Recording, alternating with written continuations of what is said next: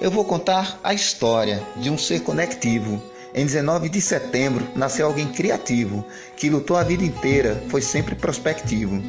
O seu nome é Paulo Freire, sua vida tem memória, persistência na luta, clareza na trajetória. Para ele, esse cordel é nossa dedicatória. Na cultura popular, aprendeu a ler o mundo. Sua obra promoveu o mergulho mais profundo. Ensinar e aprender é um trabalho fecundo. A sua pedagogia, cheia de amorosidade, é um ato de coragem e de politicidade. Não se faz educação sem paixão e sem verdade. Com o golpe militar, esteve preso e exilado por querer a educação de um povo explorado e por buscar justiça num país tão maltratado. Seu Brasil nunca esqueceu, fez projetos, resistiu, escreveu livros e versos que o mundo aplaudiu e foi na educação onde mais contribuiu. Num belo dia de sol, para tristeza interromper, ao Brasil pôde voltar, seu país reaprender. Paulo Freire declarou: foi um lindo alvorecer. Nosso povo bem merece aprender e ensinar, consciência e educação, libertar e emancipar, homenagear a Freire é educar para transformar. Seu legado nos ensina que cabe a todos nós aprender com a própria história, não calar a nossa voz é assim que reinventamos Paulo Freire em todos nós.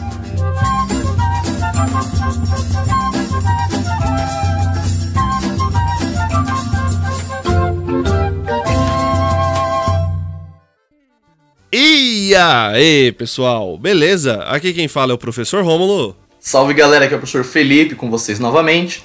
Em mais um episódio do Resenha Consciência. E hoje, Fê, a gente vai falar de um dos assuntos mais pedidos, mais importantes e, e, e, e mais necessários do nosso podcast. Vamos falar daquele velho sábio tão citado por nós professores, principalmente aqui por nós aqui do Resenha Consciência, né, Fê? A gente vai falar um pouquinho sobre Paulo Freire. Paulo Freire. Exatamente. Nosso queridíssimo Paulo Freire, patrono da educação brasileira. Pouca coisa, né, Romulo? Pouca coisa. Não, pouca sabe? bosta, pouca bosta. Pat... Mano, eu, eu acho muito da hora esse título, saca? Porque eu, eu tava conversando. Uhum. Eu, eu tava conversando outro dia com a, com a minha vizinha, porque o cachorro dela brinca com o meu cachorro, né? Daí eu, eu citei uhum. Paulo Freire, porque assim, a cada 10 frases, 11 eu falo sobre Paulo Freire saca? E, e, e eu falei um, um, sobre Paulo Freire, ela falou assim, ah, quem é que é Paulo Freire? Eu falei assim, ah, é o patrono da educação brasileira. Ela já só fez assim, torceu o beicinho assim, corói. Eu falei, é, pois é. Exatamente. É um título muito imponente, né? Aí... É muito imponente. Mano, patrono da educação brasileira, mano. O bichão era bravo, né? O senhorzinho é, lá era monstro. Exato. Mas é antes da Mas gente só... falar, né, do, ah. de, de, qualquer aspecto sobre Paulo Freire, Fê, quem que foi esse desgraçado? Muito bem aí, galerinha. É, quem é que foi Paulo Freire, né? Bom, o Paulo Freire, ele nasceu lá em 1921, ele é pernambucano, Paulo Freire, é importante a gente falar isso, tá? Ele, apesar de a gente falar muito dele na área da educação, que foi a área que ele realmente se dedicou, mas ele era formado em Direito. Tá? Ele era formado em Direito, trabalhou como professor, deu aula em faculdade, pouca coisa também, né, Romo? É, Dá aula em faculdade, coisa fácil. e ele também é, realizou trabalhos pastorais, né, por meio da ação católica. Então, Paulo Freire também tinha uma religiosidade, né? É importante a gente situar aí a galera que o Paulo Freire ele viveu, né, nasceu em 1921. Ele foi o único filho aí que, que é, teve acesso à educação, né, que estudou de fato né, seus irmãos. E ele viveu toda aquela fase de modernização do Brasil, né? Então, assim, desde ali dos anos 50, quando era o governo JK, né? Aquela fase de industrialização, né? Uma nova experiência de democracia das massas. E o Paulo Freire, vivendo esse processo, ele dizia, só para você ver né, como que ele foi importante, ele já defendia a participação popular, né? A participação do povo, a participação dessas massas para para a modernização né, desse contexto, desse desenvolvimento nacional. Né? Então, assim, Paulo Freire sempre defendeu a participação popular né, para a melhoria do, dos espaços sociais. Tá? Será, foi bem é, importante de ser dito. Uh, mas o que, que, chama atenção em Paulo comunista. Freire? Então, isso é importante a gente falar também, tocar nesse ponto aí, galera, né? Ele foi várias vezes chamado de comunista, inclusive até hoje, né? A gente tem aí o presidente é, ai, atacando o comunista ai, e tal. Ai, e. ai, sim, sim, sim. Dá vontade Meu, de chorar, e, e é importante. Cara, exatamente, né? Ele, ele, ele, apesar de ser acusado como comunista, ele criticava também Marx, né? Então é importante a gente falar isso, né? O Paulo Freire, ele criticava a, a essa, essa corrente, né? Marxista, tá? Então, depois a gente pode falar mais a fundo sobre isso, mas só para deixar claro aí pra nossa audiência, tá? Claro. Uh, muito bem. Pera aí, Romulinho. É, para aí, mano. É, eu tô um pouquinho atrasado no áudio, é isso? Uh, isso. Foi mal. Putz, que bosta. É, não, não. Não sei porque isso tá boa. acontecendo. Demorou? Tá no cabo. Marca aí. Tá cabo. Tempinho, então. Sim, sim. Aham. Uhum. Ah, não, beleza, beleza. Tá no cabo. Só pra, era só pra falar, eu acho que você tá um pouquinho atrasado. Se você tiver alguma página aberta, sei lá, da web, e puder fechar. Não, não, tá fechadinho mesmo. Nossa, que bosta. Ah, então demorou. Então, é... bola pra frente. Ok. E aí, galera, então, né, depois a gente volta e falar um pouquinho do, do, do, do, Marx, né, qual que foi a relação de Paulo Freire com Marx, mas é, um pedaço da história de Paulo Freire foi muito importante, né, acho que uma das dúvidas que deve surgir, né, Rômulo, é por que, que Paulo Freire é tão importante, né? O que, que ele sim. propôs, né? Qual que foi o método diferente aí que ele propôs? É importante falar, gente, que isso aqui é um breve resumo da história de Paulo Freire, né? E pense que ele viveu muito tempo, tá? Faleceu, nasceu em 1921, faleceu em 1997. Então, toda uma vida aí que a gente tá tentando resumir, né, Romulo? Exato, e... né? Vale, eu acho que vale a pena até você falar que o Paulo Freire, ele dos pensadores, é, ele é, brasileiros, uhum. ele é o mais importante pensador brasileiro, Isso né? Mesmo. E, e, ele é um dos pensadores mais citados no, no mundo, mano. Ele tá, ele tá sendo mais citado Perfeito. do que é, obras dele, claro, estão sendo são mais citadas do que o Capital de Karl Marx ou Vigiar e Punir do Foucault. Olha só. Então é, ele é Isso um, mesmo. ele é casca grossa no bagulho, tá ligado? Não, Paulo Freire é fantástico. Você citou aí o número dos títulos que ele recebeu, cara. É aquele doutor honoris causa, né? Que é um título de doutor que não necessariamente você cumpriu ali o doutorado academicamente falando. Ele recebeu esse título de 48 universidades pelo mundo inteiro, né? Tipo, então Paulo Freire é é fantástico. Deu aula em Harvard.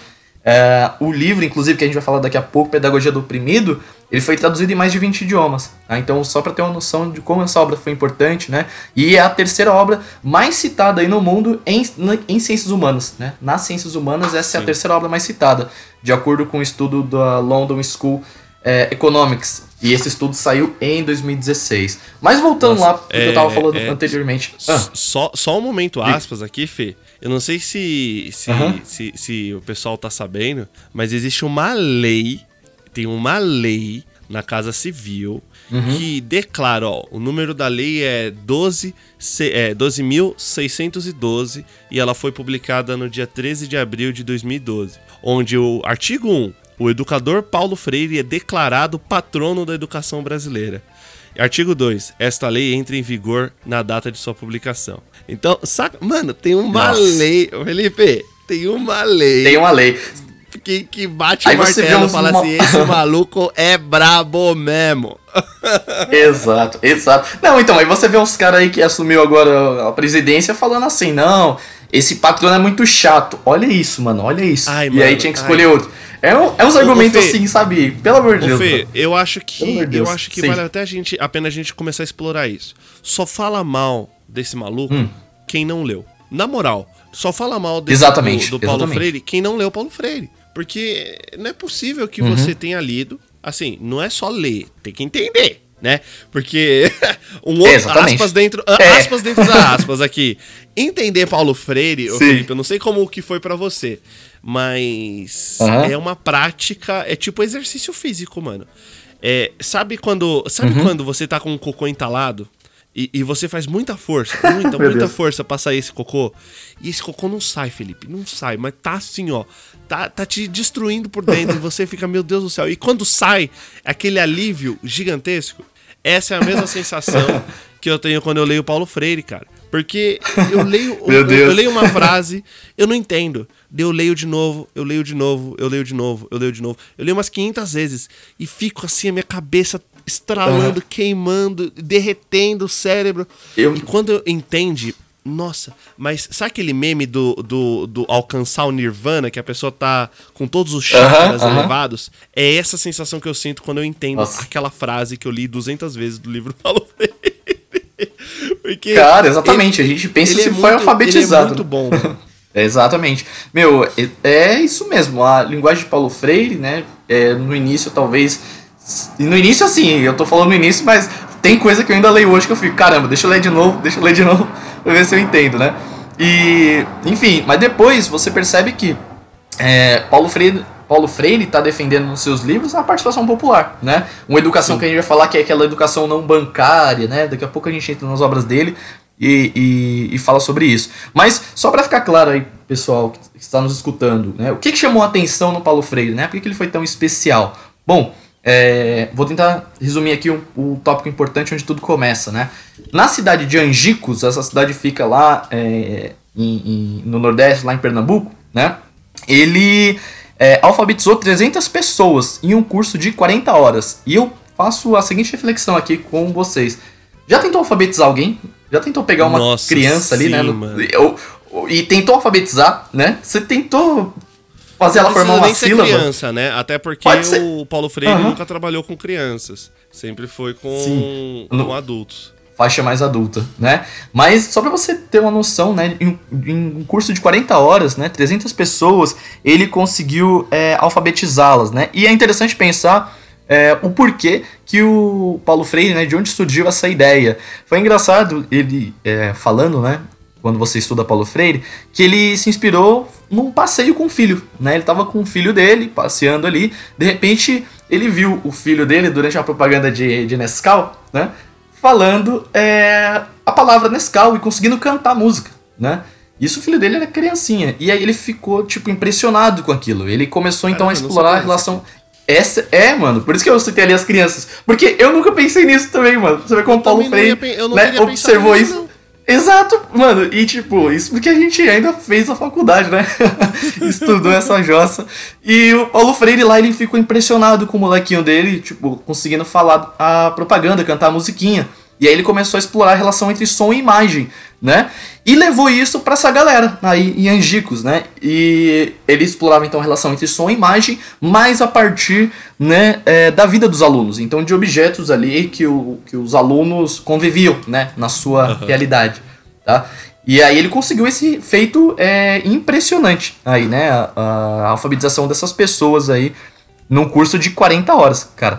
É, e aí você vê que esse curso, tipo, que eu citei agora, ele se encerrou em abril de 63, né? Em 63 a gente estava muito próximo da ditadura, né? Daqui a pouco eu chego lá para ver como é que as coisas acontecem. É, e aí o presidente, então João Goulart, na época, né, e o seu, o seu vice, o general é, Castelo Branco, eles estiveram lá em Angicos porque chamou atenção esse método Paulo Freire, né? Eles foram até lá, viram os resultados que o Paulo Freire estava alcançando. E aí, em janeiro de 64, eles decretaram aí, né? O Jango, então, João Goulart, decretou o PNA, que era o Programa Nacional de Alfabetização, né? Em que o Paulo Freire ficava à frente desse programa. Por que, que isso foi importante, gente? Ó, um pouquinho de história agora, né? Professores de história, veja se eu não tô falando nenhuma bobagem. Nessa época, a alfabetização, né? Os analfabetos, na verdade, não podiam votar, né? Nessa uhum. época, os analfabetos não podiam votar e se o Paulo Freire tivesse sucesso, é, o colégio eleitoral da época cresceria quase 40%. Então, olha isso, cara, né? Você está abrindo chances, né, para aquelas pessoas que não podiam participar politicamente, né, das decisões, é, tomarem né, as decisões do, do, do, no local onde elas vivem, né? Então você está fazendo o colégio eleitoral crescer, isso é também é importante para a democracia. Mas esse né, é o problema. É, é, e muito bem, Jota. O, o, o, Romulo, fala aí, fala aí. É, é, é, qual que é o problema, né? Por que, que o, o Paulo Freire ele foi tão rechaçado, tão perseguido, né? Tão hostilizado? Porque paralelo a esse crescimento, né? A gente é, do, do né? Esse, esse estudo do Paulo Freire, a gente tinha também o crescimento da ditadura militar brasileira, né, Fê?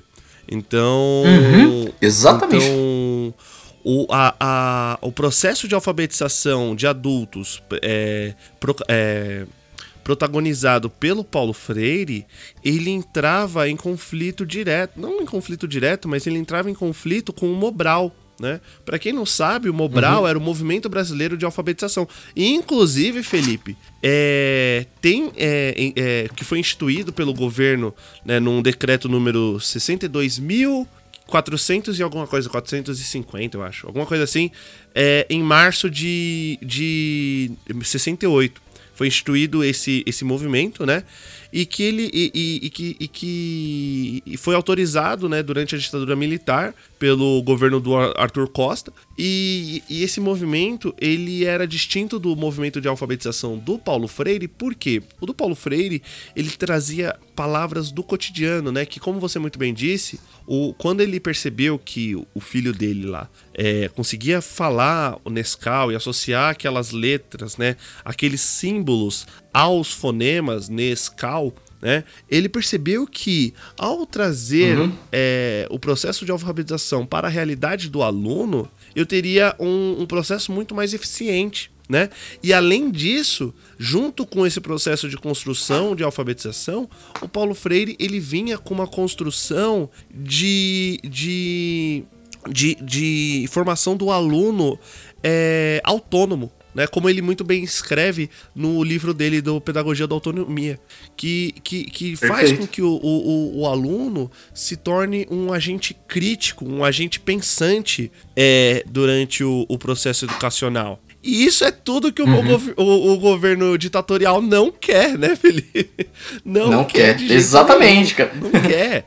Então, como que, como que. Legal, né? Ah, legal, você tá alfabetizando os caras. Só que além de você estar tá alfabetizando, você tá criando pessoas críticas. E pessoas críticas percebem que um governo uhum. ditatorial não é legal. Então, o que, que a gente faz? Exato, Utiliza, muito bem. a gente persegue e a gente tira essa construção de alfabetização. Paulo Freire foi perseguido durante essa época, né? E a gente institui o Mobral porque uhum. o Mobral, ele era como se. Como, é, é, como posso dizer? Ele era um processo paulo freiriano, né? Sem o Paulo uhum. Freire. ele, ele alfabetizava. Sim. Só que ele não, ele, ele, ele não colocava muitas vezes é, palavras e, e, coisas do dia a dia. Ele, ele, ele impunha é, aspectos para toda a população independente se você é do norte do país, do sul do país, do centro-oeste, independente da realidade do que você conhece, ele coloca palavras ali para você aprender é, a se alfabetizar. É, ou seja, ele não leva em consideração a vivência do indivíduo, a singularidade, como o Paulo Freire muito bem fala, a singularidade e subjetividade de cada educando, e ele impõe é, é, certas normas cultas para com a língua portuguesa. Então, uhum. qual que é o problema do Mobral? O Mobral ele forma é, aqueles a, a, a, analfabeto funcional, né? As pessoas que não têm, que tem, sabem ler, mas que muitas vezes não sabem interpretar, que não sabem é, captar aquela é. informação e processar aquela informação. Do contrário do que Paulo Freire ele estava trabalhando. Né? Então é só um momento aí Perfeito. que vale a pena a gente estar tá ressaltando. Não, com certeza. Muito bem, Rômulo, cara. Inclusive a gente estava chegando justamente nesse ponto aí, né, da, da ditadura, né? Porque, veja, esse programa aí em Angicos que eu falei, né, essa iniciativa do Paulo Freire, era de 63. 64 ali, né, a gente já tem a ditadura, né? Então, é, vai bem de encontro mesmo com o que você falou. É, aí o Castelo Branco assume, né? Foi o primeiro presidente da ditadura. E o PNA, aquele, aquele programa que eu citei, o Programa Nacional de Alfabetização, foi extinto, né? É, Paulo Freire foi preso, como você falou, foi exilado, né?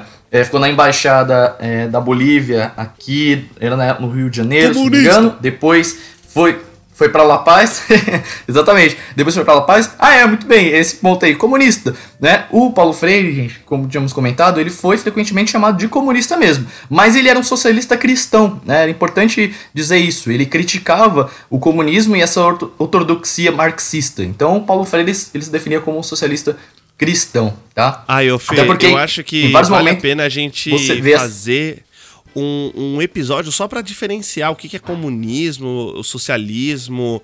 É, Nossa, socialismo pode crer. Porque as pessoas confundem Cadê o muito. Ah, se ele, se ele é socialista cristão, ele é comunista. Olha a barba dele. Igualzinho o Karl Marx, o ídolo dele, né? Com certeza. É, as pessoas viajam nesse tipo de discurso, cara. Não dá. É. Exato, mano. Isso aí podia ser até uma fake news de WhatsApp, ó. Do jeito que é, é, exato, as coisas lá no WhatsApp é mais convincente. né? Pode crer. Podia ser. Dava a barba pra... é a mesma, se tivesse então WhatsApp, Se tivesse WhatsApp naquela época, Felipe, com certeza eu ia pegar. Não, Exato. Isso, isso com certeza Coitado. já fazem hoje, tá? Pegar a foto do Paulo Freire, pegar a foto é, do Karl Marx e falar assim, ó, dois vagabundos comunista, marxista.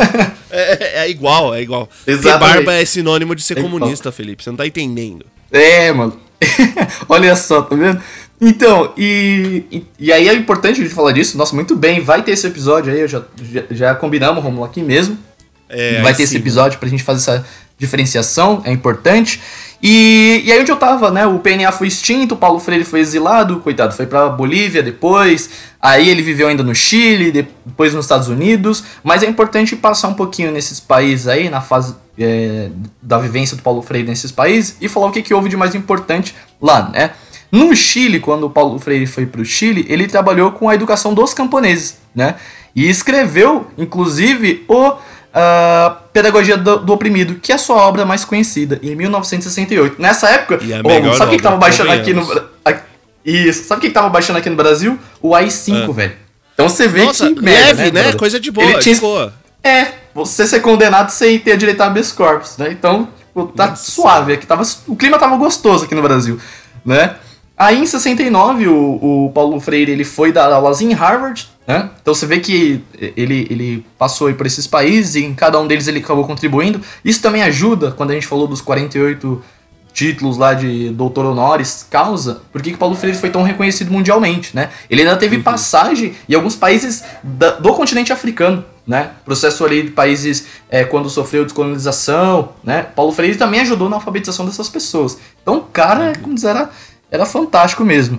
Uh, aí em 79, aqui, né, com a anistia de todos os exilados, ele retornou ao Brasil. Né, ele retornou ao Brasil, começou a dar aula em universidades, ele deu aula na PUC, deu aula na Unicamp, né? E em, em, em 1980 ele ajudou a fundar o PT. Pronto, agora todo mundo vai falar que ele era petista. Petista! em 85 a, acabava a ditadura, muito bem. Em 88, né, foi promulgada a Constituição Federal, né? Constituição Federal, inclusive, foi importantíssima, porque nesse período vários políticos de esquerda começaram a ser eleitos no Brasil, tá? É, em São Paulo, olha só, olha o nome que eu vou falar agora. A petista Luiz Erundina, né, que hoje é vice do Boulos, né? E uma das melhores comunista aí também, que Felipe, a Como, outra teve. comunista, outra comunista.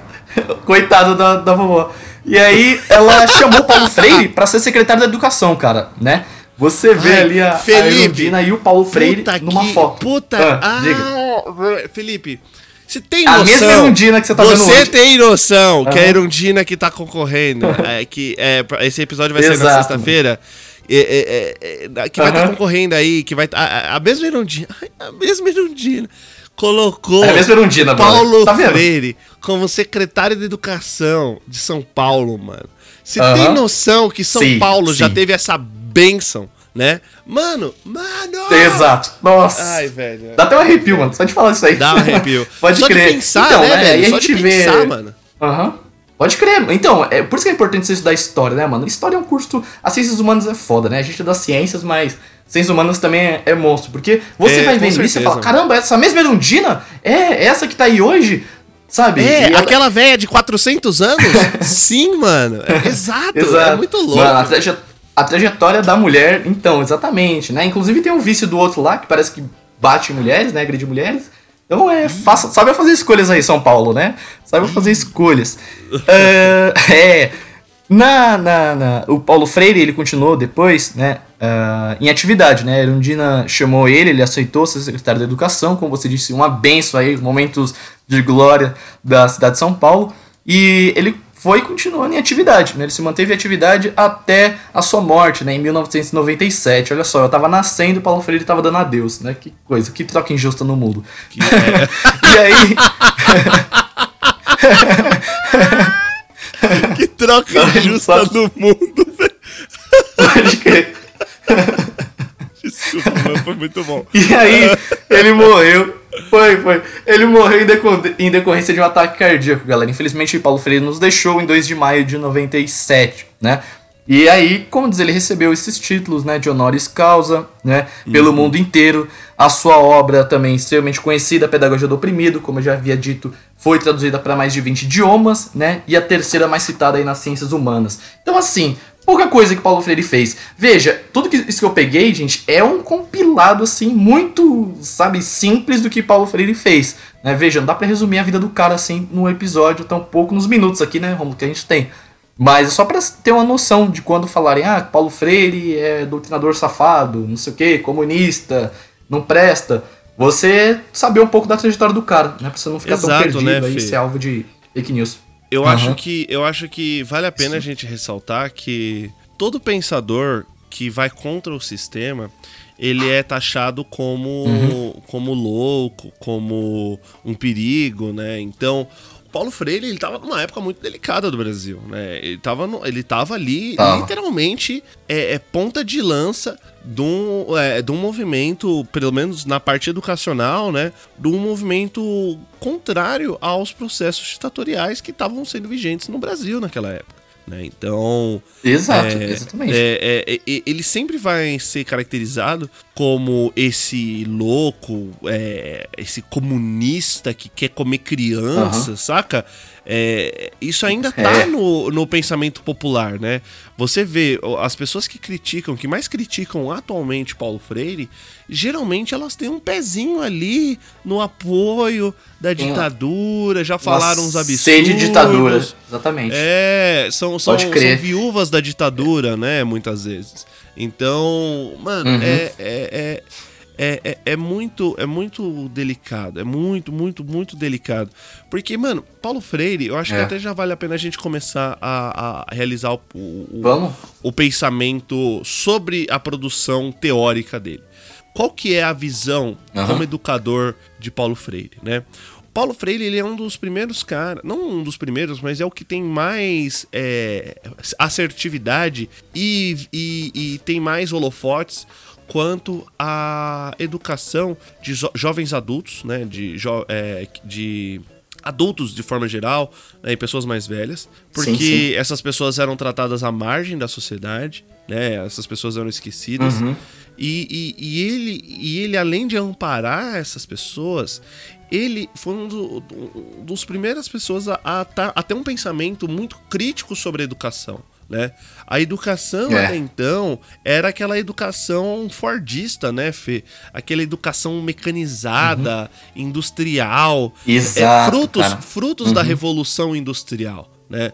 as cadeirinhas Perfeito. aí todas uma atrás da outra, um professor detentor do conhecimento imaculado que deve ser respeitado acima de tudo e que, e que uhum. qualquer qualquer contradição a ele será vista como um ato de desrespeito. Saca? É, é. é. Ele, ele foi o primeiro cara a falar assim, não. Né? Inclusive tem um trecho da pedagogia do, da autonomia, um, um, capítulo, que fala sobre a necessidade uhum. da gente construir um, um educador né, é, com, com, é, com um pensamento crítico. Né? O nome do capítulo, no caso, seria o capítulo 1.8, né? que ele separa um capítulo em várias, vários, é, vários pedaços. Ensinar exige reflexão uhum. crítica sobre a prática do ensino. Né? Que, o que, que isso significa? Significa que não adianta o aluno saber o que, que o que, que, são células procarióticas e eucarióticas se, se, eu não, se eu não consigo trazer para a realidade daquele aluno a importância dele saber essas diferenças e saber como essas formações celulares agem no corpo dele ou refletem no, na vida dele né? Então, eu trazer a criticidade, uhum. eu trazer a reflexão, eu trazer a construção de, de conhecimentos prévios. Ele, ele, ele, ele começou a, a falar isso, né?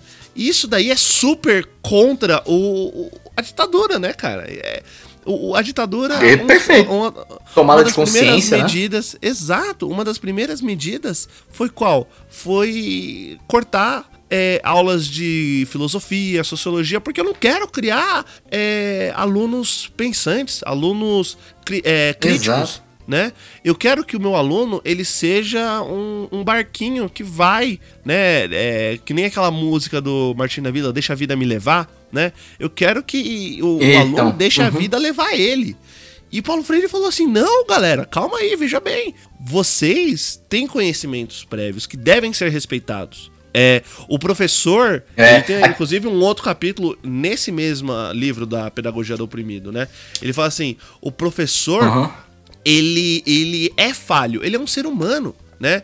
É, o professor também uhum. passou por um processo educacional, né? O professor, ele também teve é, é, um, uma construção social, ele tem uma construção da moral, mas mesmo assim, né, como diz aqui uhum. um, uma frase, ensinar exige risco, aceitação do novo e rejeição a qualquer forma de discriminação. Então, olha só como Perfeito, essa frase é poderosa. Eu queria até e, dar um e, exemplo, e, mano. Sim. Claro, claro. É só um exemplo que você falou. Depois repete a frase, por favor, só para eu já emendar nela mesmo. Você disse agora. Ensinar um, exige risco, aceitação do novo e rejeição a qualquer forma de discriminação. Perfeito. Cara, eu tava dando uma aula para os meus alunos é, sobre determinação sexual, né? Então, assim, é uma aula que quando eu vou dar essa aula, quando eu vou falar com os alunos, eu penso, é um assunto que talvez pelo próprio contexto que a gente está vivendo, né, de uma onda de preconceitos aí, né, o próprio governo já expõe isso, é, uhum. é um aula delicado, né? E aí eu fui apresentar para eles o seguinte: você que também é professor de biologia, tá ligado? Sabe os XX e XY, né? Claro. A gente aprende ali na fase escolar que são os cromossomos sexuais, né? O Y, é, quando está presente, determina o fenótipo né, masculino, é, desenvol é, desenvolvimento das estruturas sexuais masculinas, e os XX é, femininas. E eu tava querendo é, tocar nesse ponto, né? Falando se há um determinismo da biologia nesse sentido, né? Se uh, é sempre assim, né? Então eu fiz uma uhum. série de perguntas para eles. O que que define um menino? O que, Fazer que uma menina? Pensarem, é né? possível? Fez eles pensarem. Isso. É exato. É possível o Y estar tá presente e ter um fenótipo feminino, sabe? E comecei. Aí foi engraçado, porque eles respondiam quase todas. Mas essas que tinham essas, entre aspas, não sei, contradições, né? Que fugiam do modelo estabelecido, eles não tocavam no assunto, né? Eles pouco se posicionavam. Teve até um aluno que falou assim pra mim: Ah, professor, a gente não se posiciona muito porque tem medo de ser cancelado. Aí eu penso, em que ponto que a gente tá chegando da educação, né? Será que, como diz você, a gente tem que só aprender o que é uma célula procarionte ou carionte, ou será que a gente tem que aplicar isso, né? É, no nosso contexto, é, hoje a gente vive numa, numa sociedade uh, plural, né, em que a gente busca combater violências e preconceitos, e eu acho que nosso papel como professor é esse, né, é fomentar essas discussões. Né, porque senão, quando o, o, o ser humano ali está mais velho, fica difícil, né, ele acaba se fechando é, para novas ideias, né, então fica quase Sim. que redutível. A gente tem um, caso, um bom exemplo aí que é o Bolsonaro, né? Ai, mano. Mas ó, é, tem uma outra, um outro trecho, Fê, que eu acho que complementa muito bem o que você disse, que é assim faz parte igualmente do pensar certo a rejeição mais decidida a qualquer forma de discriminação. A prática preconceituosa uhum. de raça, de classe, de gênero ofende a substantividade do ser humano e nega radicalmente a democracia. Você tem noção, Felipe, que uhum. essa frase foi escrita durante um período ditatorial onde o professor ele, ele, ele, ele tinha que impor determinadas posturas e determinados saberes sem levar em conta todos esses aspectos é, substanciais de cada indivíduo. Mano, essa frase é poderosíssima, uhum. Felipe. Essa frase carrega um, um poder muito, muito forte, velho. E isso é um problema seríssimo pra ditadura, né?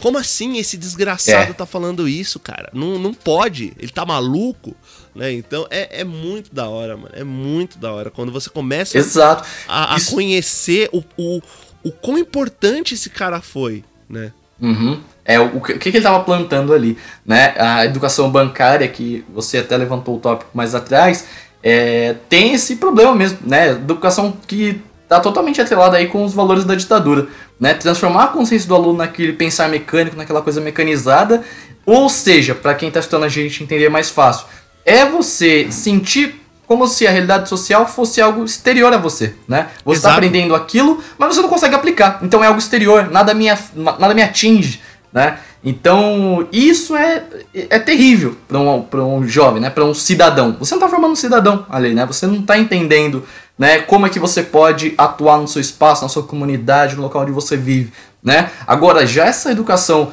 problematizadora, acho que dá para falar assim, que o Paulo Freire coloca, ela já gera uma consciência né? de que você está inserido no mundo. Né, em que você vive, e, e, e então a, a relação entre o educando e o educador já muda também.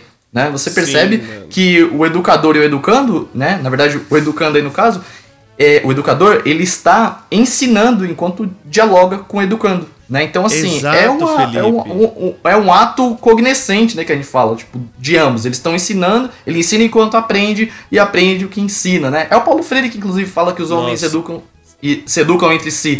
É perfeito. Meu, Paulo Freire. Eu vou comprar um quadro Mano, desse cara. Ai, ai, Felipe. Vou você, parede você mandou, você mandou muito bem. Eu tenho, eu, tenho, eu tenho um quadro do Paulo Freire. É... eu tenho, se, eu tenho. A gente vai ser preso se alguém tá. É, não, não, eu, eu já não fico ligeiro, mano. Qualquer coisa a gente apaga esse podcast também. Fala assim, ó, instaurou a ditadura militar e tal. Eu falo, não, não, eu nunca sou. Não, Paulo Freire, quem é esse maluco? Eu nunca né? sou. não, Caramba, mas é, você, você falou um negócio aí aí que, que é de extrema importância, né, cara?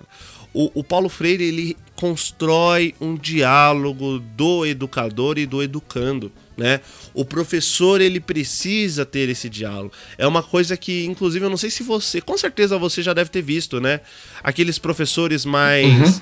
é, enrijecidos, mais, mais antigos, muitas vezes, eles falando que ah, é, não, não tem diálogo, que eu sou. É, isso acontece muito mais na faculdade, na verdade, né?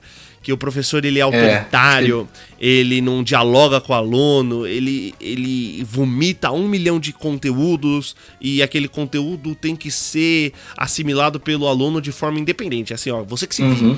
é, tá com dúvida, pergunta depois lá no plantão de dúvida, né? Ou então, vai ler o livro depois, saca?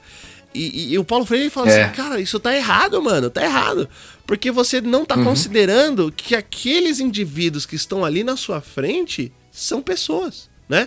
Você está considerando que aqueles é. indivíduos são, como você muito bem disse, depósitos, né? Caixas que você deposita todo o conhecimento. Uhum. É o que você muito bem falou várias vezes. Ou a educação, educação bancária, bancária aí. exato, exato, né? Perfeito. Então, então o, o, Paulo Freire, ele fala isso diversas vezes, diversas, diversas vezes, né? Então, é, tem até uhum. um, um, um, outro trecho. É, eu, eu sou fascinado, eu sou fascinado por Paulo Freire, tipo, a um nível muito, muito grande, né? Eu, eu acho que quem me conhece pessoalmente sabe o, o quanto que eu, que eu que eu gosto do Paulo Freire.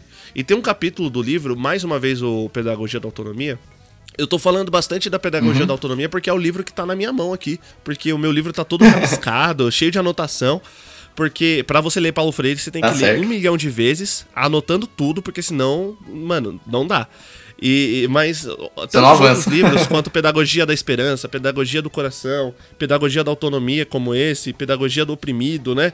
Milhares de livros que o cara escreveu uhum. e todos eles são extremamente importantes. Mas quanto à relação da substantividade do aluno, tem um trecho que ele fala assim: ensinar exige respeito aos saberes dos educandos.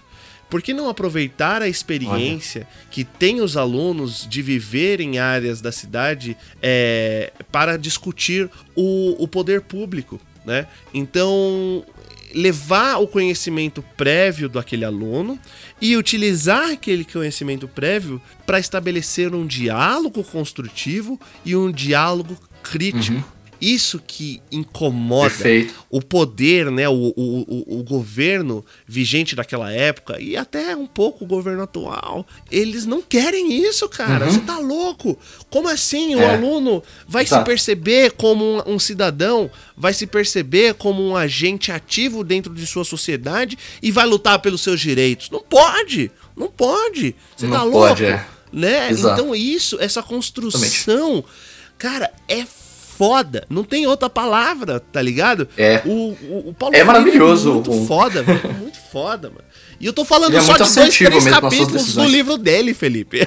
Então, mano, exato. É, eu, eu, eu acho que a galera que tá escutando deve estar, tá, principalmente o aluno, ele deve estar pensando, caramba, meu, Isso deveria ser, ser passado porque aí dá um sentido, né? Muitas vezes o aluno que está lá na escola, ele, ele não sabe por que, que ele está lá, né? Assim, tipo, Exato. O, ele, ele sabe que ele tem que estar tá lá porque a lei obriga, né? Ou assim, é, é, ah, os porque pais tem vestibular no final ele do não, ano. não entende, tal. né? É, tipo, exatamente. E você falou do pedagogia da autonomia, o pedagogia do oprimido tem um tópico importante. E eu trago até uma reflexão para nós professores, né? Porque a gente leu Paulo Freire, a gente, os professores aí que, que tem como é, seu norte o Paulo Freire, é, deve viver aí, pelo menos igual eu, muitas vezes, numa sinuca de bico, né? Porque você tem um conteúdo programático do bimestre. Aí você tem um conteúdo programático mas você não quer deixar é, aquele aluno sem a reflexão, né? E veja que essa reflexão, como você mesmo disse aí, apareceu na pedagogia da autonomia, tem que não pode estar dissociada da, do cotidiano dos alunos, né? Exato. Isso não pode estar afastado do cotidiano dos alunos. E aí você fica naquele problema, né? Puxa vida, será que eu vou só passar o conteúdo e aí dane-se, por exemplo, esse exemplo da genética? Eu poderia sim, x, x, x, y, galera, pronto, vamos lá. No máximo eu citar um síndrome de Klarenfelter, né? Porque é o, a única diferença que eu vi na época que eu era aluno era essa. Mas a gente tem que avançar, cara, né? Tipo, a gente tem que avançar. E aí como é que você faz? Né? Então, os professores aí que estiverem escutando e passam por isso, né, sinta-se abraçado, porque eu também sinta passo. Sinta-se abraçado. Não, é, é real, né? Felipe. Eu tava, eu tava dando aula sobre biomas, né? E, mano, não uhum. tem como você falar de biomas brasileiros e não falar de medidas públicas de preservação, não falar uhum. de desmatamento, Sim. não falar de uma porrada de conceitos. Só que eh, eu, eu tava Perfeito. falando sobre Amazônia, né? Floresta amazônica. Falando, ah lá, uhum. que a, a, a, formação da bacia amazônica, formação importante para vegetação, processo de evapotranspiração, a floresta evapora muito mais do que o, o, o, uhum. a, o, o rio Amazonas deságua no mar. Falando dessas paradas. Daí Sabe quando vem aquele estalinho? Eu não sei se. Eu, eu, eu tenho certeza, na verdade, que com você também é assim. Sempre, enquanto eu tô realizando Sim. uma. Eh, ministrando uma aula, eu falo assim: como que eu posso trazer isso para a realidade do aluno? E, e, e, muitas vezes eu falo assim: como que eu posso fazer com que esse aluno reflita sobre esse assunto, né? É aquele famoso: para que, que eu preciso aprender Sim. isso, professor? E, e, e, o Paulo Freire, é. ele, ele, ele, ele supre essa pergunta em todos os âmbitos educacionais. Não existe essa pergunta. É, é, é, no, na ele supre, exato, porque ele supre ele ao já... ponto ele supre ao ponto de não precisar perguntar, sacou? Não é, precisa, é, é, porque ele já planejou. muito da hora. Aquilo, ele... Exato, exato. Foda. Daí eu, eu tava lá falando sobre Bacia Amazônica e eu falei assim, é. Tipo, galera, você já parou pra pensar por que, que Terra da Garoa no, em São Paulo, até pouco tempo atrás, né? Até uns 50, 60 anos atrás, e hoje a gente não tem mais essa característica, né?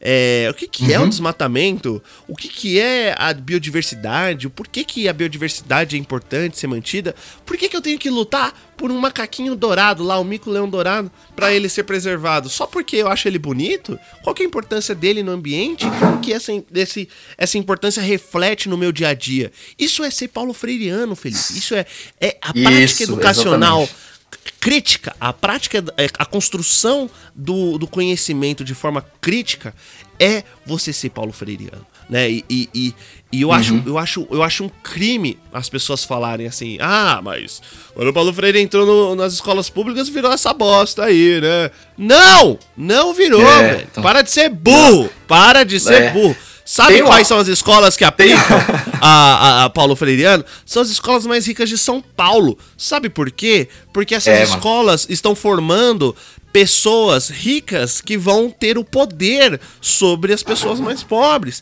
Então elas precisam, é, elas têm a necessidade, né, além da demanda, de, de criar cidadãos aí críticos a, a, a uma série de aspectos educacionais. A escola de hoje, uhum. pública, ela não é Paulo Freireana. Não tem infraestrutura capaz disso. Não tem docente preparado para isso.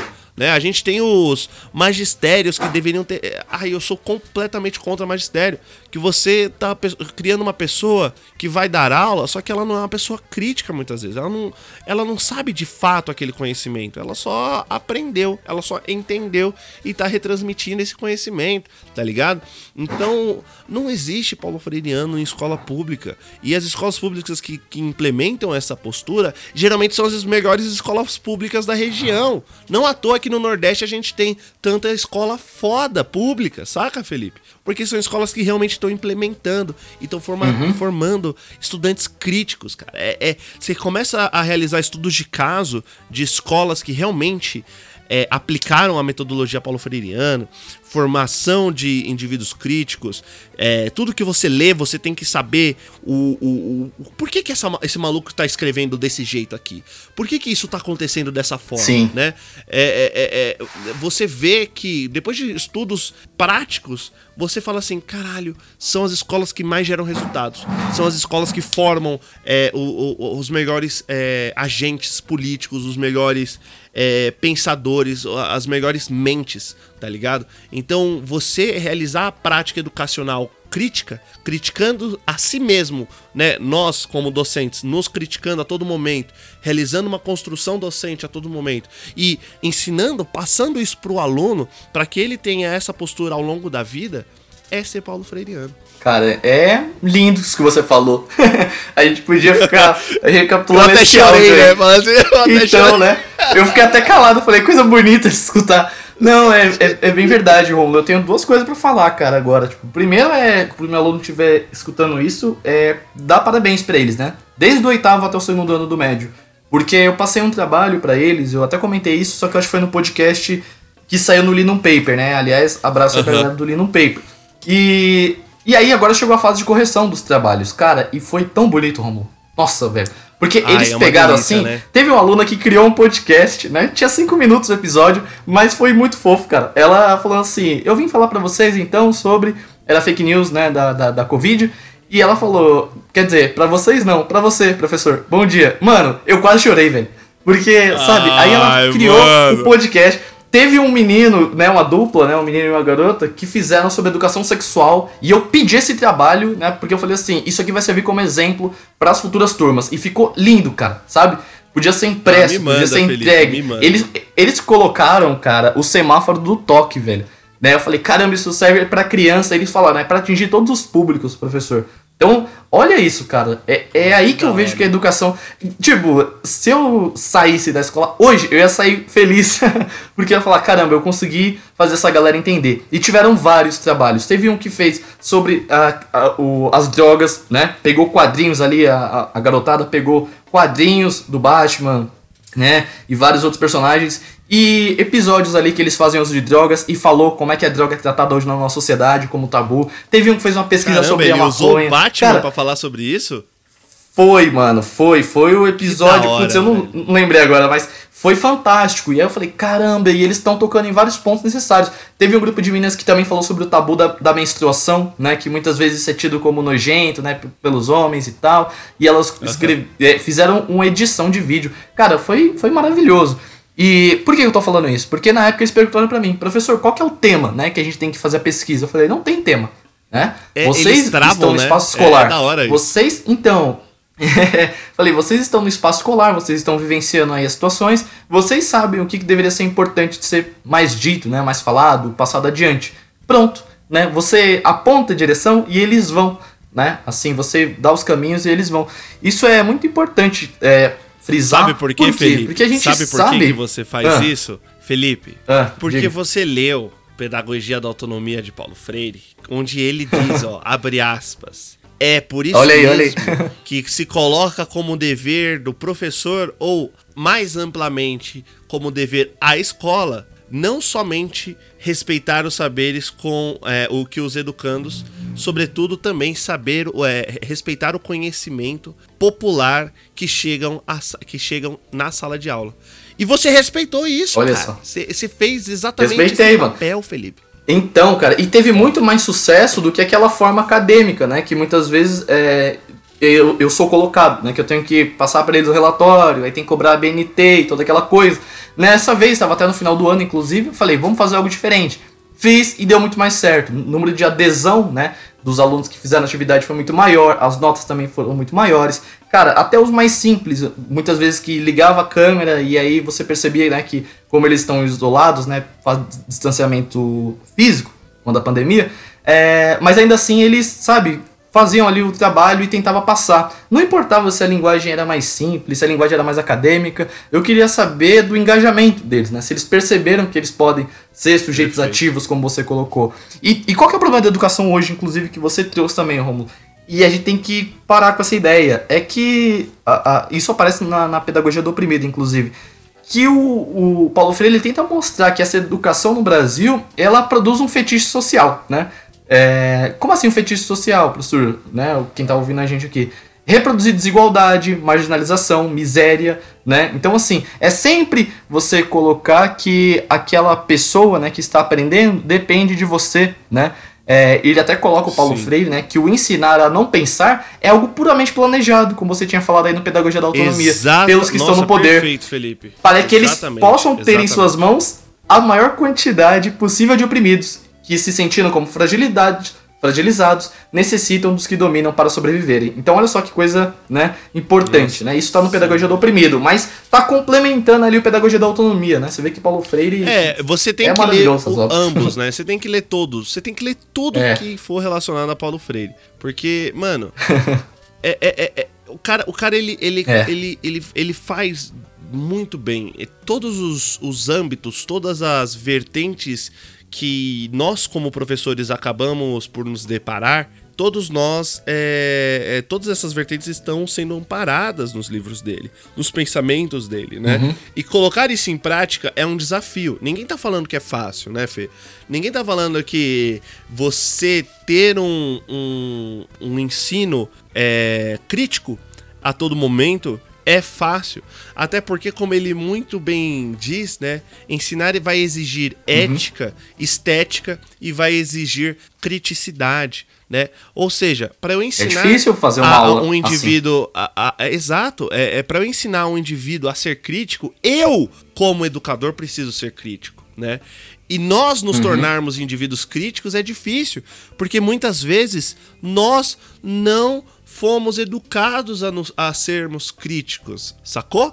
Então é isso sim, que complementa sim, sim. muito bem é, no, pedago é, no Pedagogia do Oprimido, né? Muitas vezes nós que fomos oprimidos por todo o momento é, durante a nossa construção educacional, por todo esse sistema, a gente tem por necessidade, né, entre aspas, oprimir, né? Aquele, aquela famosa frase, o sonho do oprimido é tornar-se o opressor, né? E, e quando ele uhum. diz isso, ele não diz somente na opressão física, né? Na agressão. É. É, muitas vezes você se depara com professores que são opressores, né? Professores que impõem determinada, determinados dogmas, determinadas posturas e saberes, sem que haja uma abertura é, para com o diálogo do, do aluno e do docente. Né? Isso é oprimir. Perfeito. Eu, eu negar a substantividade, negar a individualidade, a singularidade de cada indivíduo é oprimir aquele indivíduo, né? Porque muitas vezes uhum. O, o, aquele indivíduo ele não se reconhece como um agente ativo na sociedade porque ele não tem um parâmetro igual a ele, né? Porque você está oprimindo a todos, ninguém se manifesta, logo, eu que me acho diferente nunca vi um, uma postura que me norteie, né? Então, como é, olha como é uhum. difícil, né, implementar esse tipo de postura na sala de aula. A gente quando fala aqui que a gente faz isso, ninguém tá falando, né? Eu acredito que nem eu, nem o Felipe de, de, é, estamos colocando que nós somos perfeitos na nossa construção educacional perfeito, e que nós é, sempre damos aula crítica, ensinamos de forma crítica. Não. Até porque nós somos, né, como ele muito bem disse, nós somos seres humanos e nós temos falhas. Ô, Rômulo, Só que exige ah, da sim. profissão, só para eu encerrar, exige da profissão como educador a construção é, é, do saber contínuo. Né? O, o, professor ele não pode se solidificar né? É, a, a, estar enrijecido aquela postura por 20, 30 anos. Não, ele tem que ser flexível. Até porque o professor ele lida com pessoas né? e, e toda a sociedade é dinâmica e, e, e muda. E, e se, e se você não muda junto com essa, essa dinâmica toda, você acaba sendo passado para trás, você acaba não realizando o seu trabalho de forma eficiente, né, Fê? Então, é, ensinar uhum. dessa forma é dificílimo. E, e, e por ser é dificílimo, muitas vezes é deixado de lado. Né? Muitos professores Exato. acabam deixando de lado esse tipo de ensinar porque é difícil, é muito difícil. Né, é. Então, é, é, só o... essa pauta aqui, esse, esse momento de reflexão sobre a própria função do, do educador, que vale a pena a gente parar para pensar um pouco. Maravilha. Você vai falando e, vai vindo as falas da minha cabeça, assim, sabe? As coisas para depois é, pontuar. Mano, Isso que você falou, inclusive, me lembrou o Alisson, né? Que o Alisson fala que a escola também é uma instituição é, opressora, né? Lembra que ele falou lá no exato, Escola Sem Partido? Exato. Ele falou em um momento justamente por isso. É, quero também fazer só um apontamento aí na, na fala que o Romulo colocou, galera. Que ele falou assim: ah, nem eu, nem o Felipe, né? Como, é, nos, nos, colocamos assim, como, sabe, os, os pra-sumo, ou os revolucionários que, como vai colocar a sua visão em cima do aluno, né? E, e, quem escreve isso também, que também nos ajuda a não cometer esse equívoco, é o próprio Paulo Freire, tá? Em Pedagogia é verdade, do Oprimido. É verdade. Ele fala assim, ó. né? Ele fala assim, ó. Que o professor, no caso, aquele né, que se dedica à liderança revolucionária da opressão, não deve confundir seu papel de representante do diálogo do, é, do diálogo oprimido impondo seu ponto de vista. Então você não tem que assumir essa função, né? Você não tem que é, confundir esse seu papel de, de representante, tipo, como se só a sua voz né, tivesse que ecoar. Você tem que levar a verdadeira palavra daqueles que representa, emergindo o novo em meio ao velho da sociedade dominante. Né? Então, Nossa, que delícia. Tá, tá, percebendo? Não é você se colocar como não, é que eu vim aqui para mudar tudo. Não, porque senão você entra naquela ideia do que? Do você, oprimido querer você, ser opressor você se sabota você se sabota, assim. Então, esse tipo de pensamento. Também. Exato. E também, como é, reforço aí que, como dos professores que estão ouvindo a gente, que falam, puxa, mas vocês estão falando muito bonito aí, mas quero ver na sala de aula. A gente passa as dificuldades que os demais professores passam. Não vou ser hipócrita e falar, sempre dá para fazer isso, né?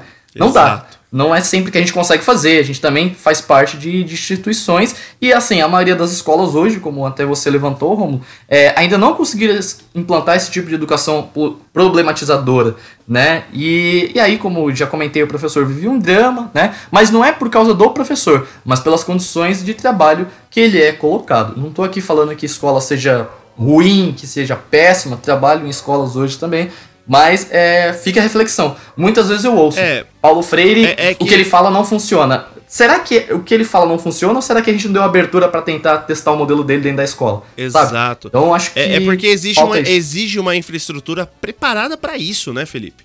É, quando quando eu, eu, é, eu, eu, trago pensamentos críticos, eu sempre tento trazer quando eu tenho um tempo nas minhas aulas. Porque é. trazer pensamento e raciocínio Exato. crítico exige tempo. Então, como é que eu vou. Como que eu vou. Como você muito bem disse lá no começo, como é que eu vou transformar meus alunos em alunos críticos se eu tenho um, um conteúdo programático para seguir? Então, se eu tô adiantado, Exato. aí dá. Aí dá, né? Aí fala assim, galera. Aí tem que terminar a apostila. Tem que terminar a apostila. Exato, exato, né? É, então, quando, sei lá, eu, eu, em muitos aspectos, assim, às vezes eu tô adiantado na matéria, eu falo assim, galera, vamos parar aqui, ó, e vamos falar um pouquinho sobre esse aspecto aqui, ó, um tema um pouco transversal ao nosso conteúdo, mas que também é importante a gente dar uma quebrada de cabeça. Uhum. Aí rola. Só que imagina Sim. fazer isso ao longo de toda a construção educacional do aluno em todas as matérias. Exige muito tempo. É. Né? E. E, e, o tempo, ele é inimigo da instituição de ensino né? Porque ele, é, ele a gente ele não tem tempo. Tá apertado. Exato, ele sempre tá apertado. E isso não é uma crítica direta às instituições de ensino, porque a gente tem um padrão, né? Uma coisa meio que imposta, é, né? Ah, são seis aulas por dia, é, tem que começar às sete, terminar meio dia e meio, é, tem o conteúdo A, B, C, um módulo, dois módulos, três módulos, enfim né? Mas ainda assim, né? O, o ensinar da forma é, realmente como ele propõe não é utopia. Não é utopia porque eu acredito que utopia são aspectos inalcançáveis muitas vezes. É um aspecto difícil uhum. de ser alcançado, muito difícil de ser alcançado, mas não chega a ser utópico. Né? Isso que vale a pena a gente ressaltar aqui, né? Porque se muitas instituições no, do nosso país conseguem fazer isso, porque muitas vezes estão associadas ao ensino integral, muitas vezes o profissional da educação, né, o professor, ele está sendo bem remunerado, está sendo bem amparado com uma equipe pedagógica de qualidade que o suporta, que o que o apoia, né? Tudo isso faz diferença para a construção do educando. Daí você me vira e fala que na, na, na, escola pública, onde muitas vezes nem tem professor, onde muitas vezes não tem nem é, equipe pedagógica presente, onde muitas vezes o aluno está indo lá só para merendar. Você acha que dá para aplicar metodologia paulo freiriana? Eu, eu, já, não, eu já dei aula, assim como, assim como não o Felipe, tem nem o mínimo, né? Eu já dei aula, exato, eu já dei aula é, em escola pública, o Felipe também, e a gente está ligado que os professores ali, a gente está literalmente fazendo milagre.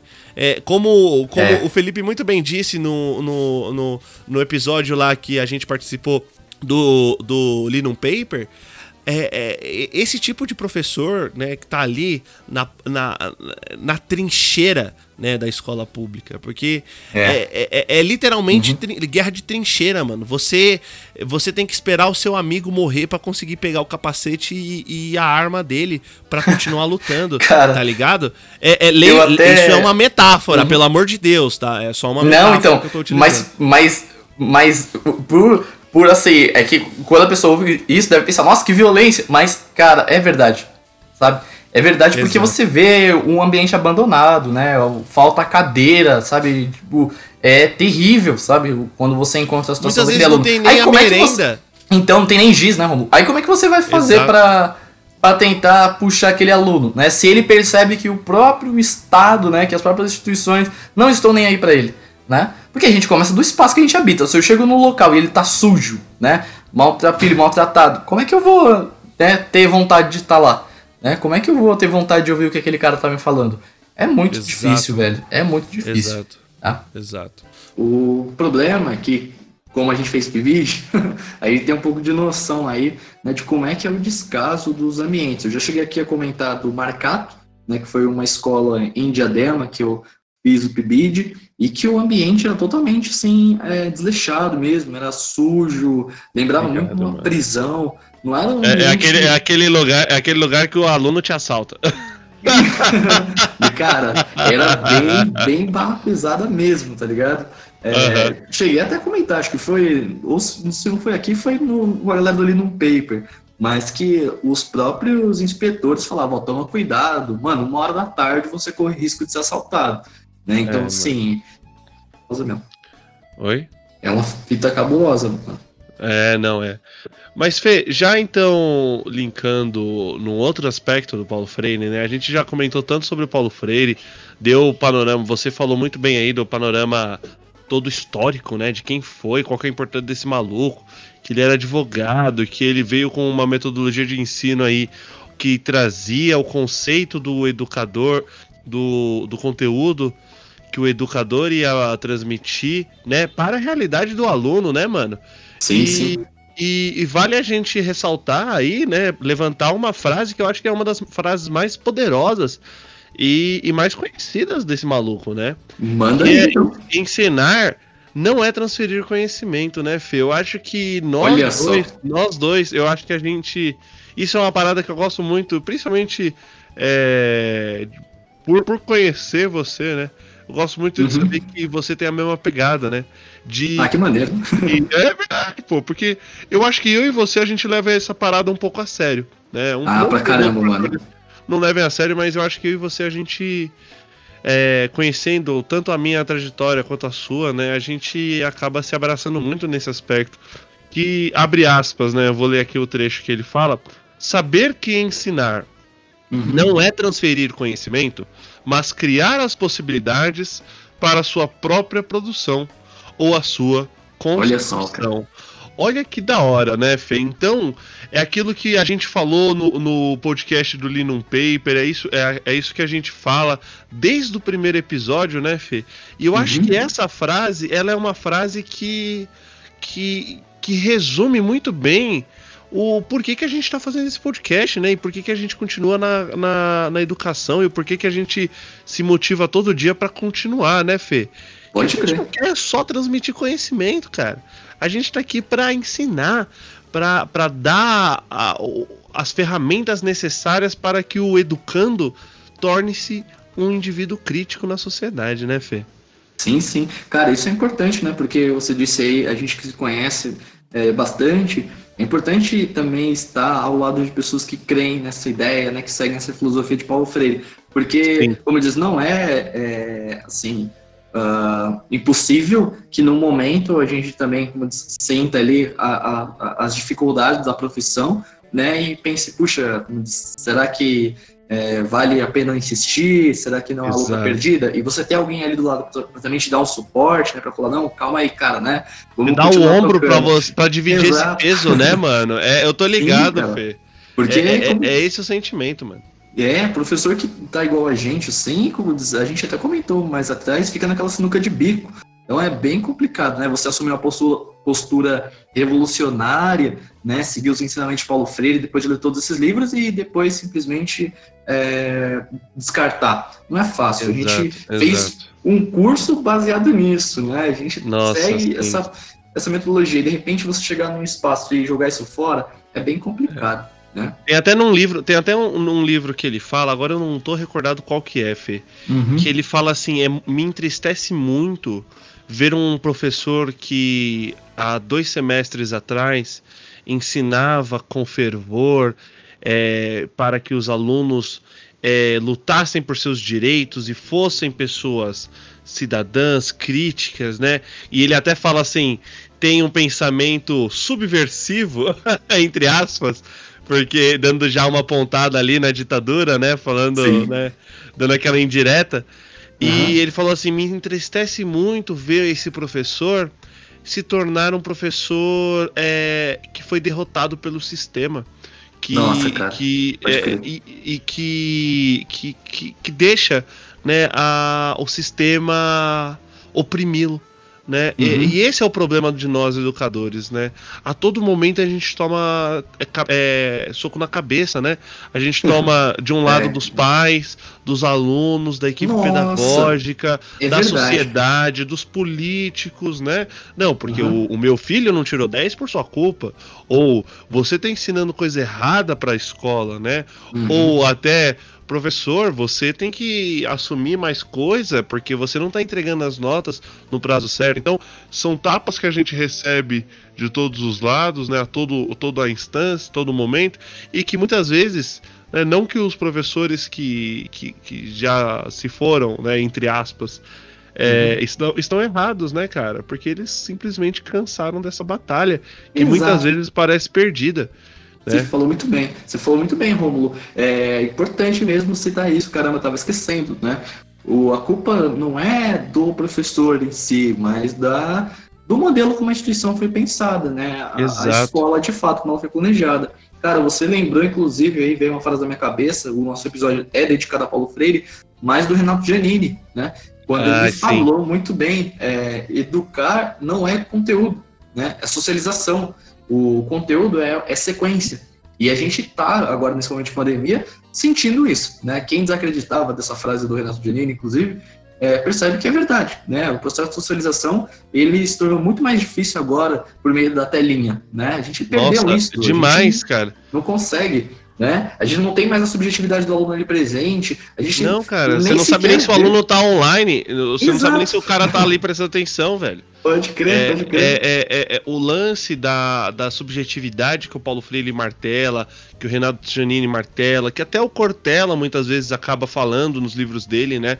É, é, uhum. São coisas que a gente tem que colocar muitas vezes acima do próprio conteúdo, como no, nós como professores, né? Isso. Porque do que que adianta? O Paulo Freire fala isso, inclusive, num dos livros dele. Do que que adianta eu criar uma máquina se eu não faço essa máquina pensar? Né? Olha se eu não faço uhum. essa máquina se tornar uma máquina autônoma, né? Ele se referindo aos alunos. Muito e inclusive, e inclusive tem uma outra frase que eu separei aqui do, do livro Pedagogia da Autonomia que ele fala assim: nenhuma formação docente verdadeira pode fazer-se alheia de um lado, do exercício da criticidade. Ou seja, é, uhum. eu não uhum. posso ensinar e me tornar alheio da formação do indivíduo, da formação do meu aluno como um cidadão crítico, né, Fê? Isso uhum. daí é, é eu ir né, contra a docência, eu ir contra eu Tinha, eu tinha um professor que falava assim, vocês podem ser o que quiser, né? Aliás, saudades desse professor.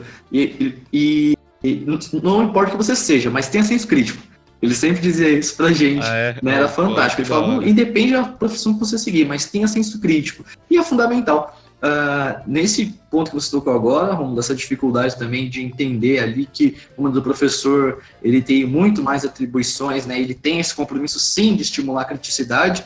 É, eu, como chamo um pouquinho a atenção dos pais, né? Muitas vezes, como você mesmo disse é, muito bem, é, que eles entendam que nós utilizamos a apostila, mas a apostila é apenas um norteador. Né? Um dia, não quer exatamente. dizer que a gente ficar preso ali, né? Tipo, naquela coisa engessada, até porque, como diz a, a apostila, ela não vai trazer a subjetividade do João, da Maria, né? Exato. De cada um deles. É a gente que vai entender, a gente vai entender o momento também, né? Exato, da, né? Você, você se tornar um, um, agente flexível e adaptável, uhum. né? Ele, o, é, a gente tá falando muito de Paulo Freire porque o episódio é de Paulo Freire, né? Mas não tem como não citar, mesmo se não fosse um episódio de Paulo Freire, né? Eu quero escrever fala... tudo, né? Exa, exa, exato, né? Ele, ele fala, num momento, ele fala assim, que dá-se como, como norma de trabalho do educador, do docente, a constante construção do eu, né? E a, e a noção de que eu tenho que me que, que melhorar, que me que evoluir, pois estarei sujeito a uma série de subjetividades do aluno, né? Olha é lógico que eu tô, eu, tô, eu tô dando uma interpretação de um capítulo inteiro que ele fala, muito mais bonito que eu tô falando agora. Mas ele diz que nós, como professores, a gente tem que sempre buscar melhorar, porque nada supera a material. Ma, como é que ele fala? Material. Ma, Oh, Jesus Cristo, que nome! Material... Exato, é muito difícil. Materialidade das Boa. ações, né? Nada supera, nada é melhor é, num processo educacional do que a materialidade do exemplo, né? Ou seja, eu, eu, eu, em vez de só falar, falar, falar, eu também me tornar um indivíduo crítico. Eu também indagar, eu também questionar os meus próprios conhecimentos, meus próprios dogmas, minhas próprias construções sociais. Porque uhum. se eu não faço isso, se eu acho que é tudo enrijecido, tudo preto no branco, né? Tudo ou é ou não é, como que eu vou pedir para o meu aluno se tornar um indivíduo pensante e crítico se eu não crítico. sou? Crítico, exato. Né? Exatamente. Os homens se educam entre si, não é isso que ele falava, né? Nossa, era... sim, cara, exato. É bem isso. É, o cara era um gênio, né, mano? O cara era um gênio, velho. O cara é fantástico. O Paulo Freire, ele é, ele é impressionante. Tipo, eu que é, também li um pouco de Vygotsky, né? Não sou nenhum especialista em Vygotsky, mas você percebe que muitas ideias do, do Paulo Freire casam também com o Vygotsky, né? Que também é um Sim. cara que trabalha esse socioconstrutivismo, né? Estimulando a autonomia do, do aluno, as relações sociais, é, então é muito interessante, cara. É Exato. fantástico mesmo você ler o Paulo Freire. O velhinho era Nossa, é, é, é, é, ler Paulo Freire, cara, é você expandir o universo a mil, velho. É, é, é, é, você, uhum. é, porque, é porque a gente se limita, muitas vezes, à educação doméstica, né, Fê? A, a educação escolar. Mas a gente uhum. esquece da educação doméstica, né, cara? Tipo, os pais educam os filhos, né? Os parentes educam uns aos outros. É. Né? Isso então, mesmo. isso pode ser refletido na sua casa, saca? Você uhum. tá escutando aí o nosso episódio, você fala assim: ah, porra, mas nada a ver, né? É, como que. Eu não vou ser professor, eu vou ser engenheiro, eu vou ser médico, eu vou ser arquiteto, sei lá, você vai seguir outra área que não na educação. Tudo bem, mas em todo momento, né? O Paulo Freire fala isso muito bem. Em todo momento você se deparará com a docência. Porque você se, é, vai se encontrar com pessoas que ao qual você vai precisar instruir de certa forma, né? Exato. Ao qual você vai precisar educar de alguma forma. Né? Independente do seu grau de conhecimento e, e, não levando em consideração a formação acadêmica, mas sim a, a, a noção de vida, né? O, o, a experiência que cada um carrega, a subjetividade, mais uma vez essa palavra, né? Que cada uhum. um carrega. Cara, é, crianças é o grande exemplo. Acho que é, a gente pode falar, não, mas eu tenho um currículo invejável, um Lattes fantástico. Mas, como você disse, Romulo, você vai se deparar com situações que, como diz, às vezes, a faculdade não supriu, né?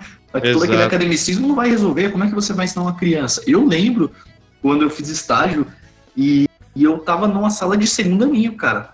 E aí tinha uma menininha que ela. ano é, é difícil, é difícil. Grudava assim e falava, professor, eu tenho um cachorrinho, né? Como é que eu escrevo? Putz, velho. Aí eu falava assim, né? Tipo, coloca o C, aí ela até sabia as letrinhas, mas ela não conseguia formar sílaba. Ou às vezes ela confundia. Naquela hora outra vez, eu falei, eu não consigo alfabetizar uma criança. Aí eu comecei a, sabe, pirar assim na hora, eu falei, cara, eu sou inútil, né? Tipo, não, lógico que não. Né? Mas, cara, sabe, a gente, a gente esquece disso, né? É, muitas vezes. E aí, na hora que você se depara, uh, ou vê aquele professor de ensino fundamental, né? Misturando, como o Paulo Freire falou, é, imagens e sons, aí você fala, putz, tem outras vias, né? Vias menos acadêmicas, e isso é essencial, como você disse, no trabalho de um engenheiro né? Como é que ele vai construir uma casa se ele não conseguir se comunicar ali com o cliente dele, né? Que muitas vezes não vai ter o mesmo grau com né, certeza, de linguagem. Com certeza, com certeza, né, Fê? É, então eu acho que de forma bem resumida, né? Leia Paulo Freire, pelo amor de Deus. Saiba que é uma leitura difícil, prepare-se, né, Fê? Eu acho é. que. Eu, eu nunca fui avisado, eu não sei como é que foi você na introdução do Paulo Freire, mas uhum. eu não fui avisado de que era uma leitura difícil. O primeiro livro que eu li foi A Pedagogia do Oprimido. Eu lembro direitinho.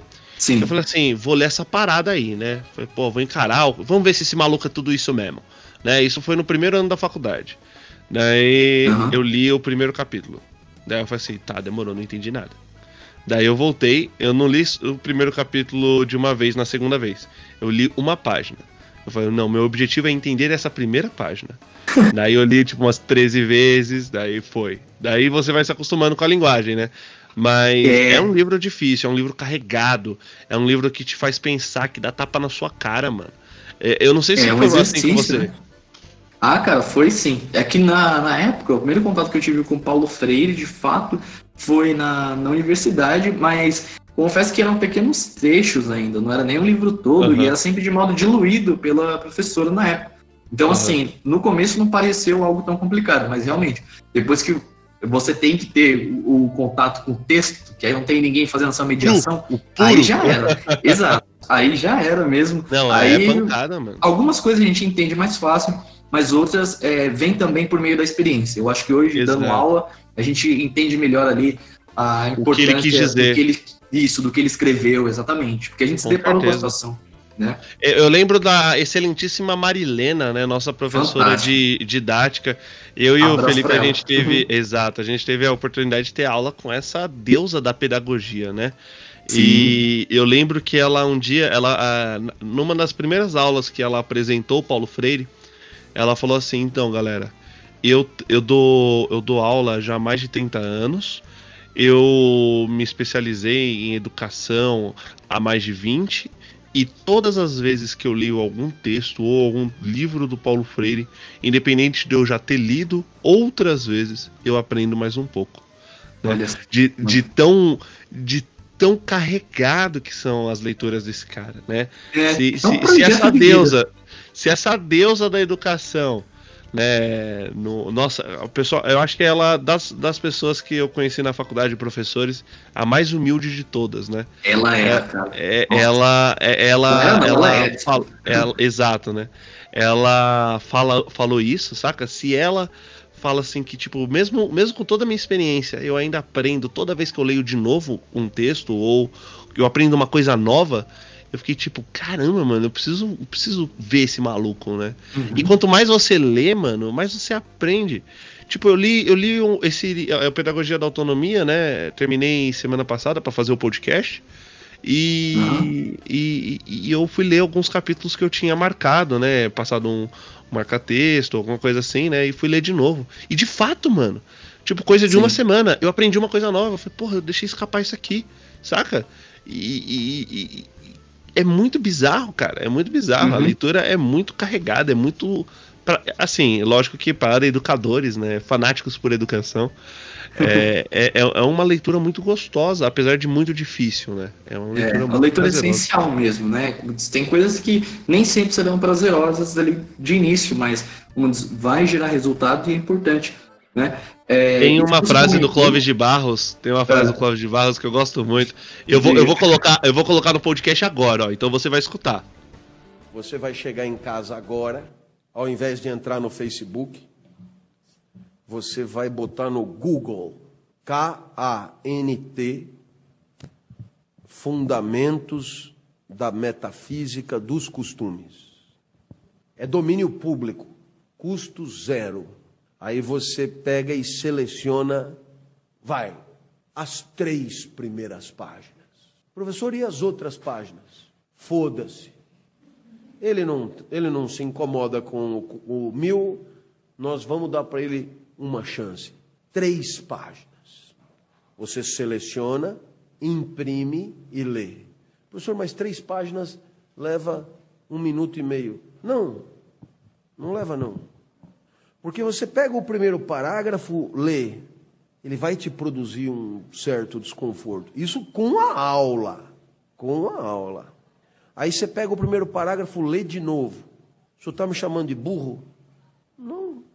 Ou se eu estou chamando de burro, chame-me também, porque é também assim que eu leio. Lê a terceira vez o primeiro parágrafo, aí vai para o segundo parágrafo. Uma vez, duas vezes, três vezes. Então gasta uma hora em três páginas. Professor, desse jeito eu nunca vou saber qual é o final da história. Então, não tem o final da história. O resto do livro é tão desinteressante quanto essas três primeiras páginas. Você não está perdendo nada. Fique só nas três primeiras páginas. Tá certo? E, e por quê? Porque se você não fizer a experiência da leitura de um texto difícil agora, acredite, você terá perdido a chance. A chance. E você dirá, mas eu não me interesso por questões filosóficas. Não, é só uma questão de brio. Você tem brio. Sabe o que é brio eu dizer? Malandro, você é tosquinho, você não entende. Nossa! Nossa, eu volto para casa, eu vou, é a primeira coisa que eu faço, nem xixi, velho. Eu vou lá, vou lá, cante, vem o texto, eu vou ler e tal. Por quê? Como pode um cara escrever uma coisa que eu não entenda? Não tem como. Eu vou ler aquela merda até entender. Isso é brio. Senão o nego caga na sua cabeça e você não reage. Não, não. Vai pegar lá o Kotler, tem um solzinho, né? Vai lá. É, para você é o máximo que dá, velho. Não, não, você tem o teto, não tem jeito. Não, né? É, o vento venta, a maré mareia, o sapo sapeia e você é marqueteiro. Você, dali para cima você não passa. Você está dando razão para os gregos. É, nasceu para coió, não, não é da. Não, não pode. Isso te fere a alma. Como assim eu não vou entender? Não, eu comi na infância, né? Comi, me deram leite materno, me deram leite ninho, me deram não sei o quê. Cérebro tem o tamanho de um cérebro normal, neurônio tem neurônio à vontade. Então, então, porra, se o cara escreveu, velho, você só vai entender o que ele escreveu. Você imagina que ele teve que tirar do zero aquela merda toda.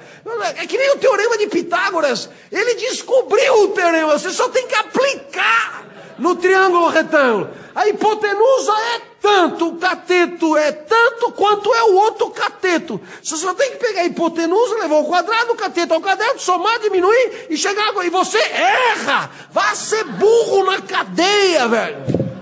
Caralho! Porque o cara na Grécia, cinco séculos antes de Cristo, descobriu o que você mil e cinco mil anos depois, não consegue aplicar. Pô, você tem que comer alfafa, cara. Vai ser burro no inferno. Então, claro, isso é o tipo de cutucada. Você vai dizer, professor, mas a pedagogia é a pedagogia que se foda. Você precisa sentar a bunda na cadeira e melhorar a tua capacidade de pensamento, porque depois você aplica isso aonde for.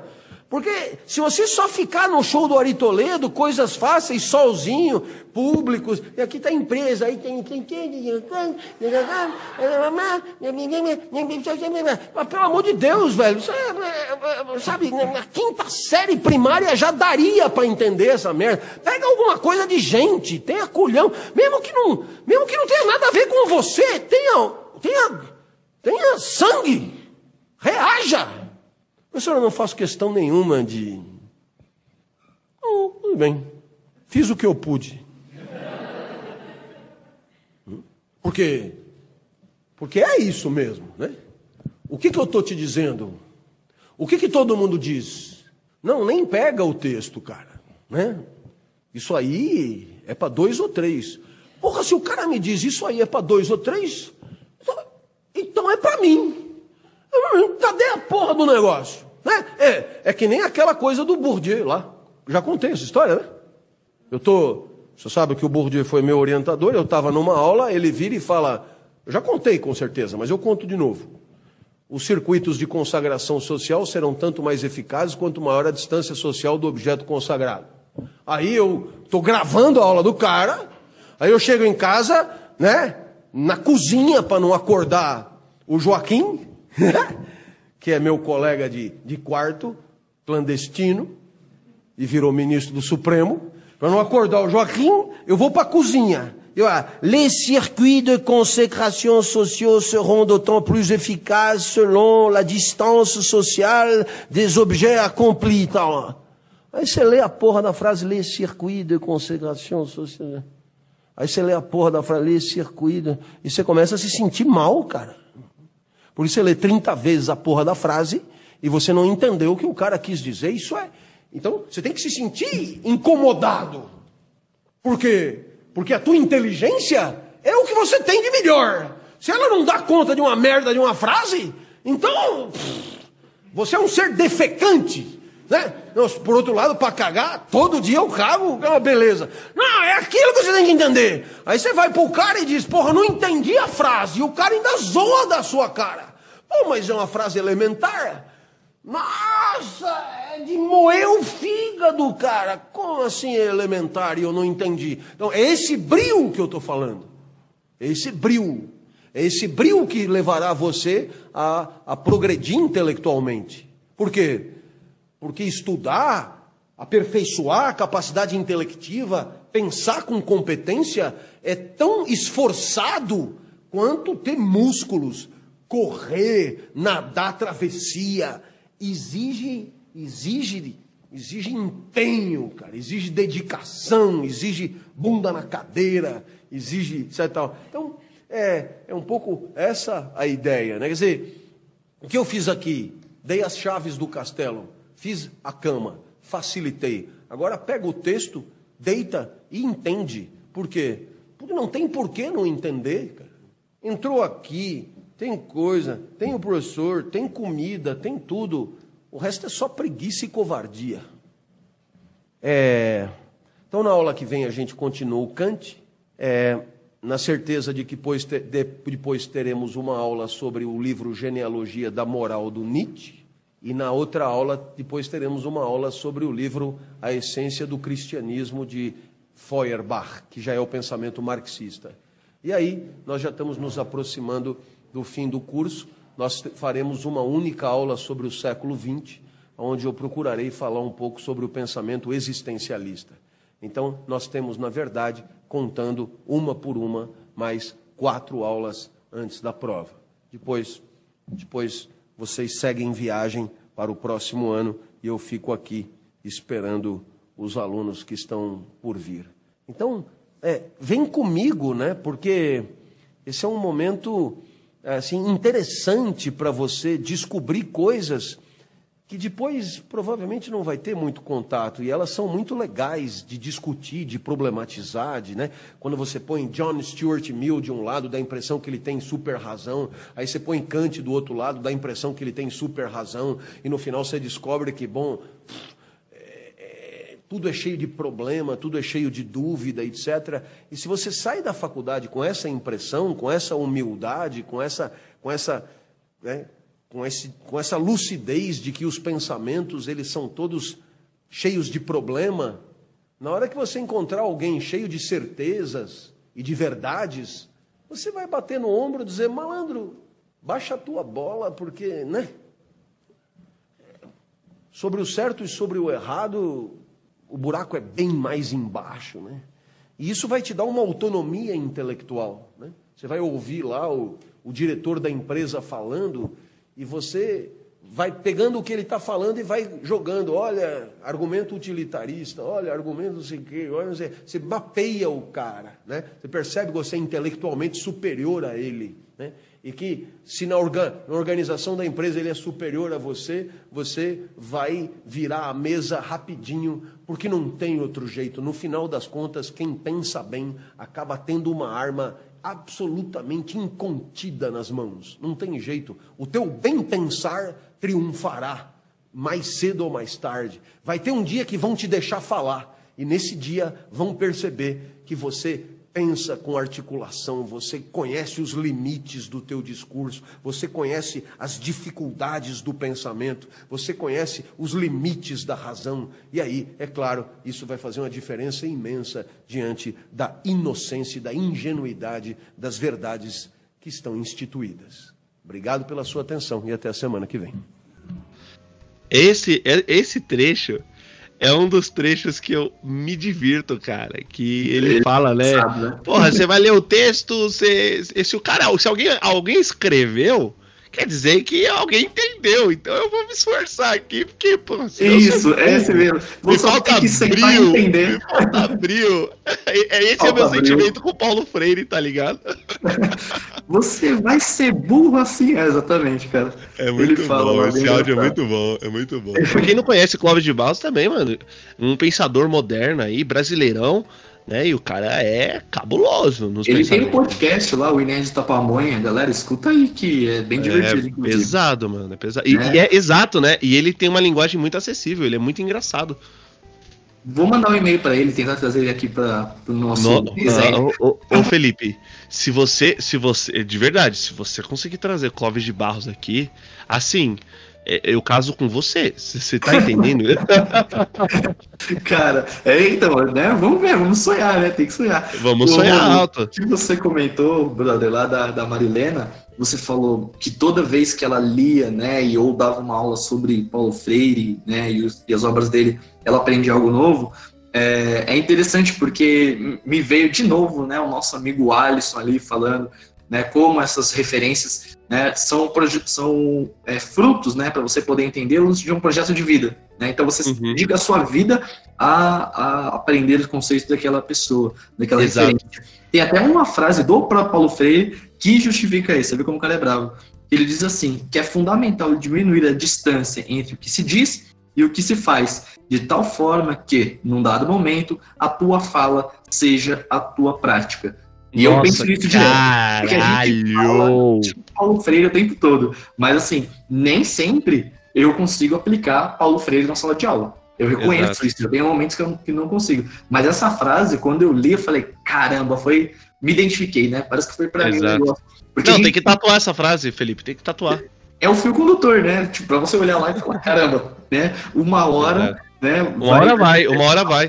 Uma hora eu transformo a minha teoria, a toda a teoria que eu tenho acumulada em prática e Isso. em vivência, além de prática, né? É, que é o que aí fica só no discurso, exatamente. Exato, cara. É, é, é mano, você... Mas, Fê, você falou um negócio que hum. o Paulo Freire já falava e que você tá indo no caminho certo, tá ligado?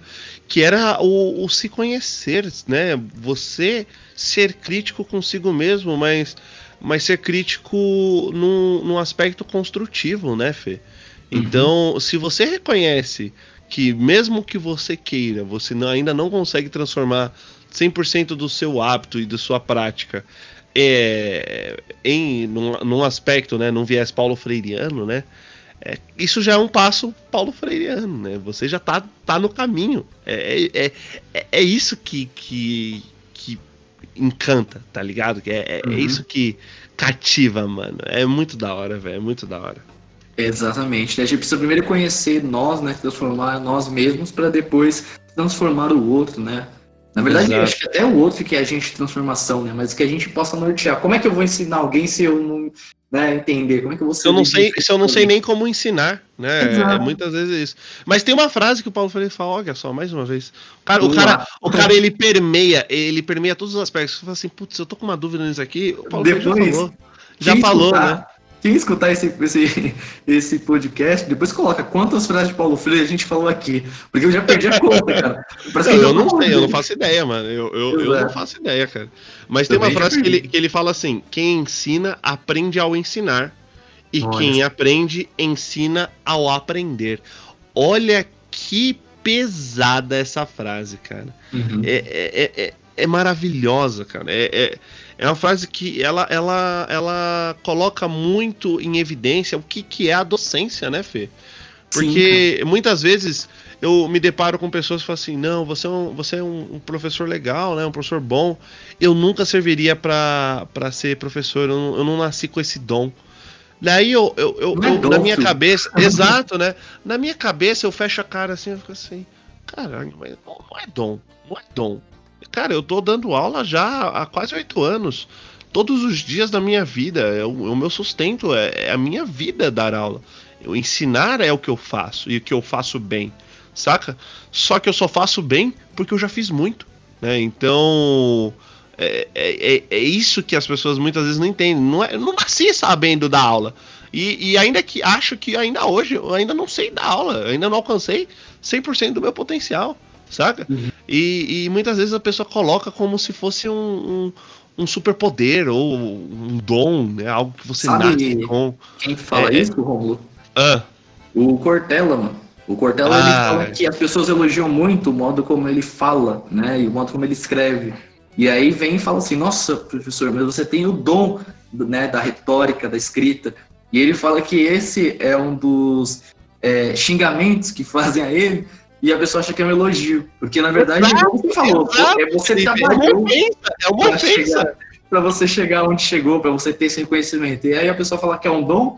Cadê o seu trabalho? Cadê as horas que você dedicou? Cadê Exato, as que Cadê você os livros assistiu? que você leu? Cadê os Isso. textos que você produziu? Cadê as Exato. horas em claro que você passou preparando aulas e- Nossa. e, e- e elaborando cada aluno. estratégias de ensino, saca? A Aham. pessoa que fala que isso é um dom, ela é, é assim, é, não é de maldade, né? Pelo de menos eu espero que não seja de maldade.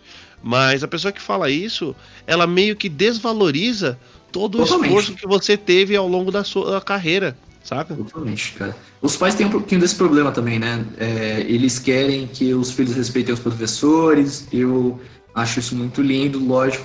Mas a crítica que fica é: ah, se o seu filho optar por ser professor, como é que você vai lidar com isso? Né? Porque o que eu vejo muitas vezes, até dos meus colegas, é que quando eles passaram num curso, né? Um curso lá da licenciatura da Unifesp, é, eles não foram parabenizados, né? Eles, assim, no máximo um tapinha nas costas, sabe? Tipo, ah, legal, Aham. mas podia ter escolhido um direito, uma engenharia. Eu, eu Ah, entendo porque isso Ah. aconteceu na, na minha família, Fê. Eu não sei como é que foi a sua.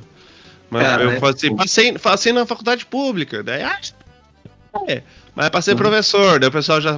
Como assim? Tá tirando? Exato, Sério? foi exatamente isso. exatamente isso. Eu lembro assim, eu lembro de uma, situação que eu, eu, fa- eu fui comprar alguma coisa, né? Tipo, e, e tinha que desembolsar uma grana.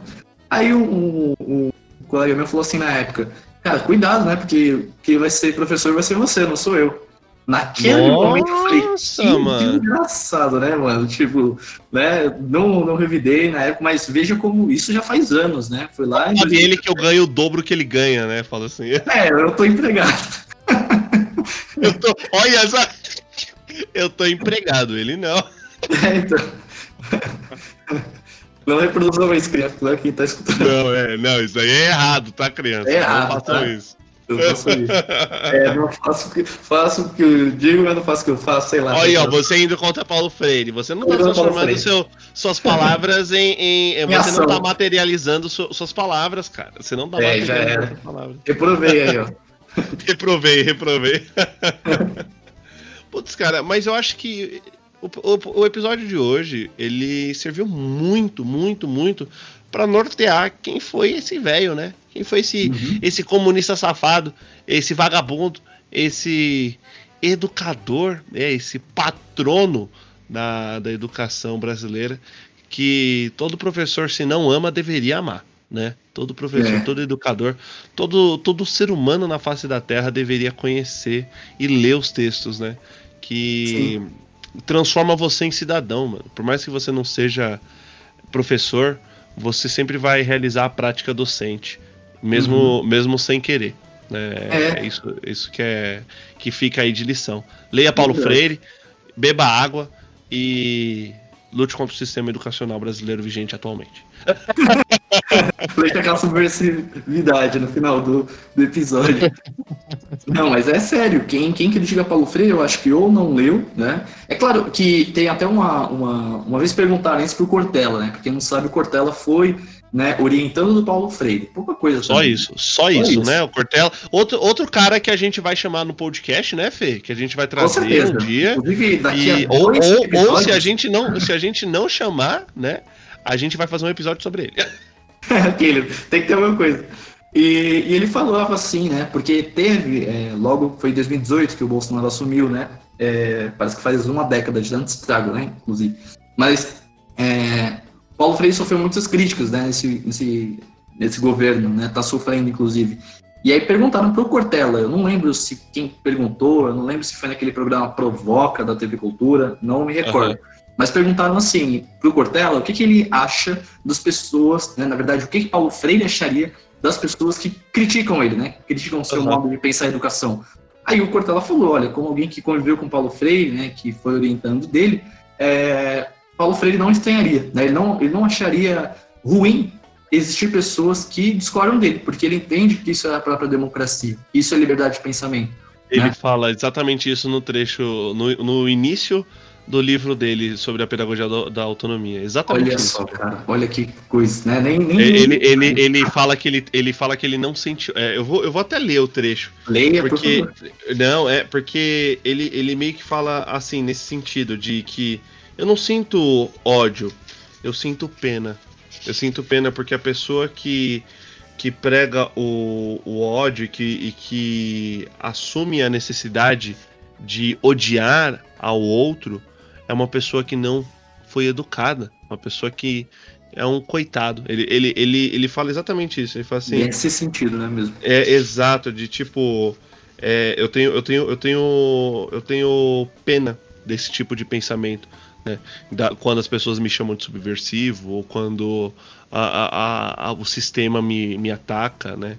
É, isso significa que eu estou fazendo a coisa certa. E eu acho que é, esse trecho, né, que ele fala isso, é, é muito que motiva cada um de nós, né, Fê? Nós, professores. Uhum. Se a gente está tomando tanto tapa na cabeça de tantos âmbitos é, que a gente está lutando para reformar e melhorar, quer dizer que a gente está fazendo nosso papel certo, né? Que Exato. A gente está correndo atrás do nosso de forma concreta, correta e que a gente está fazendo a diferença de alguma forma. Pode crer, mano. Quando eu saio, inclusive fica aí a experiência pessoal, quando eu saio de uma aula e eu vejo que, tipo, a aula cumpriu o papel, né, que eu consegui perceber algo diferente naqueles alunos, ou minimamente colocar uma dúvida ali que eles nem estavam habituados, é, o que eles sequer, tipo, iriam é, pensar sobre, sobre aquele assunto, é, eu fico pensando, caramba, meu, acho que por isso que os caras não valorizam a educação, né, aqui no, no, Brasil. Por isso que o professor ele também é mal pago. Porque se fosse uma profissão também bem remunerada, né, e, e tivesse ali a atenção que merece, cara, é, não teria quem não, que não quisesse ser professor, eu imagino. Porque é fantástico você trabalhar com pessoas, assim, sabe? Principalmente com pessoas que estão em formação. E aí eu fico, caramba, se tivesse melhor, é, um aspecto financeiro melhor, né, se pensassem melhor nessa questão, é, de fato, como diz, não ia ter o que reclamar da, da, da educação. Né? Seria profissão maravilhosa, aí que dá para você ficar anos e anos e anos. Né? E o da hora é que é aquela coisa que eu escutei também de um professor né, na época de cursinho. É, eu vou envelhecer, né? mas os alunos terão sempre a mesma idade. Já para pensar nisso, Romulo? Toda Sim. vez é um sexto ano mais diferente, um quinto ano diferente, sabe? Sim. Isso é Sim. muito da hora, velho, sabe? Cara, eu adoro a dinâmica de sala de aula. Isso aí é uma coisa, inclusive, que a gente tava conversando no podcast, né, do uhum. Lino Paper. Que os caras falam assim, pô, mas não cansa, né? Tipo, todo ano é. você vai pegar sextos anos, todo ano você vai pegar sétimos, e sempre serão sétimos, sextos, e você sempre vai falar sobre a mesma coisa. Só que não, Não, né? Uhum. Não um professor preocupado com a dinâmica educacional e. É, a, são novas pessoas, com né? A, exato, com a singularidade de cada indivíduo. Né? Uhum. Porque se você acompanha uma sala dos sextos, né, e, e sei lá, você dá aula para o fundamental 2 e médio, por, no que é o meu caso. Ano uhum. que vem o meu sexto vai ser sétimo, o meu sétimo vai ser oitavo, meu oitavo vai ser nono e assim por diante, né? Então, eles serão pessoas diferentes e o assunto que eu vou ministrar para eles serão, será diferente, né? E, e, a turma que vai substituir o sexto ano, ano que vem, serão novas pessoas, né? Uhum. E, e, então eu nunca vou falar da mesma forma, porque no ano posterior, a turma que, tava, que eu tava falando um assunto, eu vou ter que falar um outro assunto, de uma forma diferente, né? É, aplicar aquele conteúdo de forma distinta ao que eu tinha aplicado no ano anterior para a turma anterior porque será uma outra dinâmica. Né? Isso é muito da hora, cara. Eu Isso tô é até com o coração apertado aí, porque eu vou me despedir do meu quinto aninho, cara. Eles vão pro sexto ano e eu dou aula pro sexto ano. E eles já perguntaram, e eles falaram, professor, é você ano que vem? Eu falei, não sou eu, né? Outra professora. Chorando, né? Não sou eu. É, tipo, aí, aí eu tive que fazer aquela postura de, sabe? Tipo, não, vai ficar tudo bem, mas eu por dentro, vou parar de falar disso. e aí eles falaram assim, Pelo não, amor de Deus. Porque Mano, e tipo, foi, foi o primeiro ano, né? Foi o único ano que eu tive contato com eles. E assim, a maioria foi AD. E saber que eles têm esse reconhecimento, cara, vou ficar com saudade, né? Nossa, cara, é, é, é, um crime, né, cara? Você parar pra pensar que a gente tá entrando em dezembro, né? Final de novembro agora. A gente uhum. vai entrar em dezembro. Eu peguei o meu sexto ano esse ano e eu só dei duas, dois meses de aula presencial, o resto do ano foi tudo mesmo, aula EAD, cara. Isso. E a gente criou um vínculo tão grande, cara. Uhum. Eu, eu, eu adoro meu sexto ano, meu sétimo. Adoro Sim. todas as minhas salas, na verdade. Mas a gente criou um vínculo tão grande, mesmo EAD, né? E, e, isso mexe com a gente. Eu não sei, cara. É, é muito. Ah, mexe sim. É. O meu segundo ano também, o segundo ano lá que né, já são maiorzinhos e tal, semana dos professores aí, né, fiquei sabendo que eles também comentaram dos professores, mas eu não tava esperando, Romulo, eles ligaram a câmera assim, cara, eu confesso que eu quase chorei, brother, tipo, e os caras... Eu tô ligado, Felipe. Médio. E eu, eu fiquei, tô tipo, ligado. Tipo, nossa, ligou três a câmera, de repente começaram a... Aí começaram a discursar, nossa, eu tive que até falar, gente, daqui a pouco vamos, vamos, seguir a aula aí, porque senão eu vou ter que colocar um aula pra vocês, senão eu vou chorar, tá ligado? Não, eu, eu, teve um dia, Felipe, agora que você levantou essa bola, teve um dia meu sétimo ano, eu, hum. eu, eu, eu não sou bravo. Eu, assim, para os meus alunos que me conhecem e tal, eles estão ligados. Eu não dou bronca, eu não dou bronca. Eu, não, eu sou contra da bronca, cara. Eu acho que dá para tudo ser na conversa, né? Tipo, dá para construir o diálogo, que é o que o Paulo Freire ele martela muitas vezes e eu tento colocar isso como o norte da minha vida. Nas suas sempre, aulas. Exato, Sim. sempre manter o diálogo. Mesmo, ah, mas não dá para conversar com criança, às vezes tem que ser autoritário. Mentira. Só fala isso quem nunca parou para conversar com uma criança. Que as é. crianças são mais fáceis de conversar muitas vezes do que muito adulto. Mas enfim. É... E, e, e, eles tinham feito muita cagada, admito. Meu sete anos tinha feito cagada em cima de cagada, em cima de cagada, não entregava trabalho. EAD, né? Tava uhum. toda aquela loucura, tal, não sei o que. Daí eu parei a aula e falei assim: ó, escuta aqui, molecada. Agora eu vou falar muito sério com vocês. Daí uma, uma menina virou, uma das alunas, falou assim: professor, mas você nunca fala sério com a gente. Eu Olha falo assim, por isso que eu vou falar sério dessa vez. E eu espero nunca mais repetir. E tipo, falei, né? Ficou um clima mó bosta, mó bosta. Mó mórbido, né? Exato. Tipo, e, e, me corta o coração, mano. Porque eles é são bosta. nenenzinhos, né? Assim, ao meu ver, né? Eles são uhum. as crianças mais gracinhas do mundo. Daí, né? Mas mantive a postura firme, sério. Falei assim, ó, eu tô decepcionado com todos vocês, tal, não sei o quê, porque a gente cria um diálogo, cria uma amizade, mas antes mesmo de qualquer coisa, eu tenho que cumprir o meu papel como educador. E vocês não estão cumprindo o de vocês como de estudantes. Daí, né? Uhum. Pisei mesmo. Daí Sim. no dia seguinte, Felipe, no dia seguinte, ô oh, cara, eu tava bolado, né, com o meu sétimo ah, ano. Daí eu, falei, eu, eu, fiquei tipo, sabe quando você briga com uma pessoa e você fala assim, putz, eu vou ter que ver eles amanhã? Sabe? É, Aí, daí eu, eu tava com esse sentimento, eu tava com esse sentimento, né?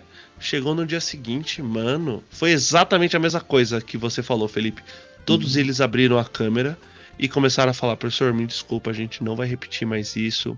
A Nossa, gente ama cara. muito você, que não sei o quê. E comecei a chorar, cara. Eu não, eu não tive compostura, não. Nossa. É. Sei. O problema aqui na minha câmera. Exato. Não, cara. Aí, eu, eu falei assim: não, não, não, demorou, demorou, demorou. Valeu, molecada. Valeu, é nóis, cara. Não, sério, é muita emoção. Eu, eu, eu acho que assim, se fizerem isso comigo quando eu tiver uns 50 anos aí dando aula, velho, não vou aguentar, não. Porque. Morre, é, né? Morre. Empacota. É, nossa, já empacota assim na hora, porque realmente, os pequenininhos aí. Cara, eu, eu tava vendo uma foto minha agora com o meu quinto ano deu muita emoção, velho. Tipo, eu olhei a foto falei, caramba, né? Era o início do ano, cara. Tipo, nesse ano, inclusive, né? No momento que era presencial, e eu fiquei, caramba, velho, que saudade. Olha o fulaninho, o ciclano aqui e tal, Beltrano. Sabe o que eu vou fazer para eles, inclusive, Romulo? Até veio a ideia. Eu vou dar aula para eles amanhã, né?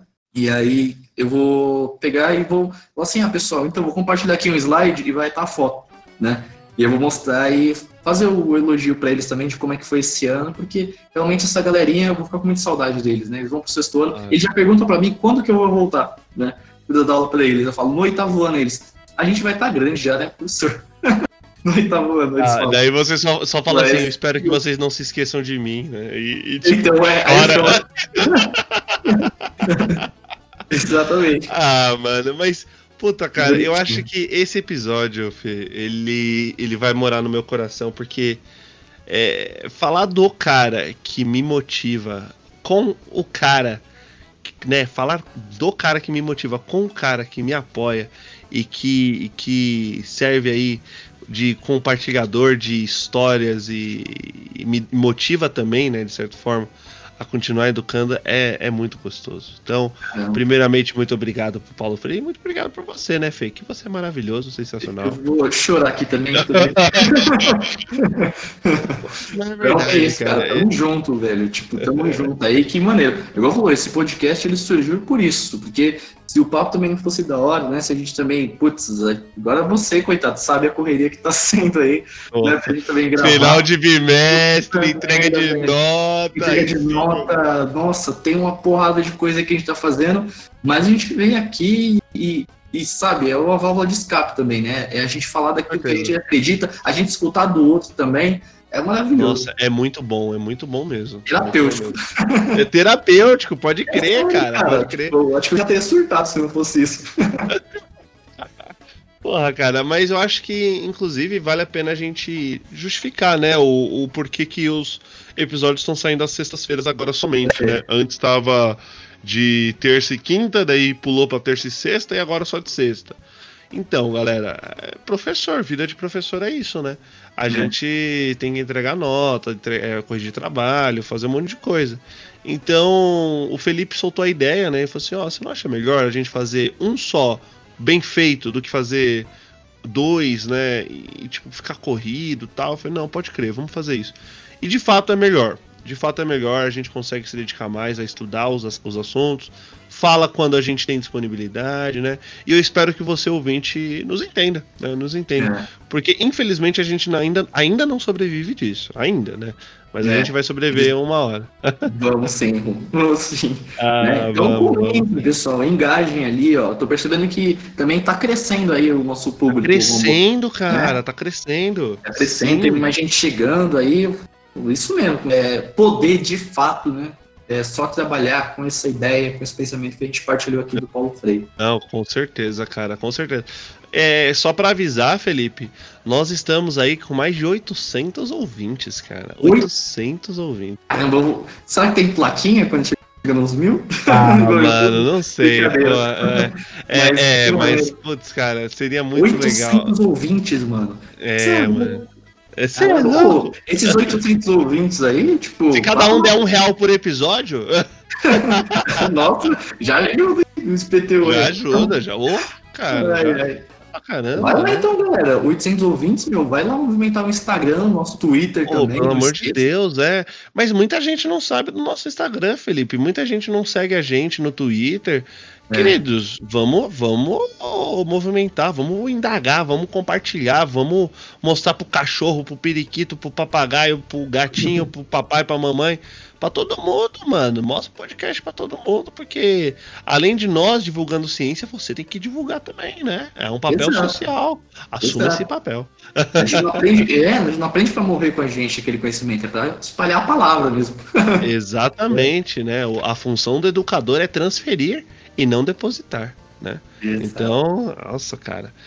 Pessoas, então, Fê, eu acho que esse episódio foi maravilhoso, né? Você não acha? Foi top, foi top. Também gostei, gostei de falar de Paulo Freire. Espero que quem não sabia ainda quem era essa pessoa tão importante, agora tenha mais noção agora, e tenha tido curiosidade, né? Porque você não Exato, sabe é especialista é de Paulo Freire. Né? A gente não, não tornou você especialista em Paulo Freire. A gente apenas alimentou talvez uma curiosidade, né? É, te deu uma breve noção para você certeza, ir buscar atrás. E se você quiser ser professor, escreve ali pra gente, né, no, no post né, desse episódio. Fala, eu quero ser professor e isso aí me chamou a atenção, eu quero conhecer esse velhinho maroto. É, é exato. É legal, é, é, comenta, comenta nos nossos, na, no nosso Instagram. E a gente não falou no nosso Instagram, né, Fê? Arroba Resenha Ciência, tanto o nosso Instagram, né? Então, tô afim de ajudar vocês a, a, a divulgar tal arroba resenha ciência, né? Tudo junto. É o nosso Instagram e o nosso Twitter também, arroba resenha ciência, tá? É, a gente tem aí também, tá recebendo dúvidas, né, para responder. É, o, o quadro Pergunte ao Cientista a gente ainda tá produzindo, então mande dúvidas, mande dúvidas, mande dúvidas. E a gente tem o sorteio também, né, Felipe? O amanhã. Sorteio? Amanhã não, hoje, né? No dia hoje. que estiver saindo esse episódio, a gente estará divulgando o campeão, né, o, o sortido aí do nosso, da nosso sorteio de livros, né? Quem será? Então, né, quem é. será? Não, já tô recebendo mensagem até no meu particular, Felipe. Fala assim: aí, professor, eu quero, eu quero esse livro para mim, hein? Eu falei assim: ô, oh, rapaz, então compartilha com todo mundo, né? Eu não, uhum. vou, não vou ajudar ninguém, não vou ajudar ninguém. uma pessoa que comentou lá que foi bem engraçado, né? Falou assim para mim depois: Puxa vida, eu fui o primeiro, só eu tinha comentado. Realmente, essa pessoa tava falando a verdade. Depois começou a aparecer um monte de gente. Eu falei, mas assim que é legal, né? Tem que ter o, o suspense. Exato, é. exato. Tem que ter, tem que ter a atenção, né? E, então, se você quer aumentar suas chances, compartilha lá, né? Marca dois amigos, curte a parada. E aí é isso aí, né, Fê? É Sim, aí. mano. Nossa senhora, tem 207 comentários. Pode ser você. Ah, mete mais aí, mano. Mete mais aí, tá? Mas, Fê, eu acho que por hoje é só, né? A gente por literalmente só, né? riscou a superfície, né? A gente literalmente deu um gostinho apenas do que é o Paulo Freire, né? E é da importância dele. E se você quer saber mais, leia os livros dele, procure saber mais, veja os vídeos, né? A gente tem na internet muitos vídeos de entrevistas dele. É, então, é procure, procure, procure. Porque esse velhinho aí, ele tinha muito com, conteúdo aí na cabeçola dele. E que, Sim. graças a Deus, ele conseguiu colocar tudo no papel. Não tudo, né? Mas grande parte no papel ali. Deixar algo aí pra nos inspirar, né? Verdade. Exatamente.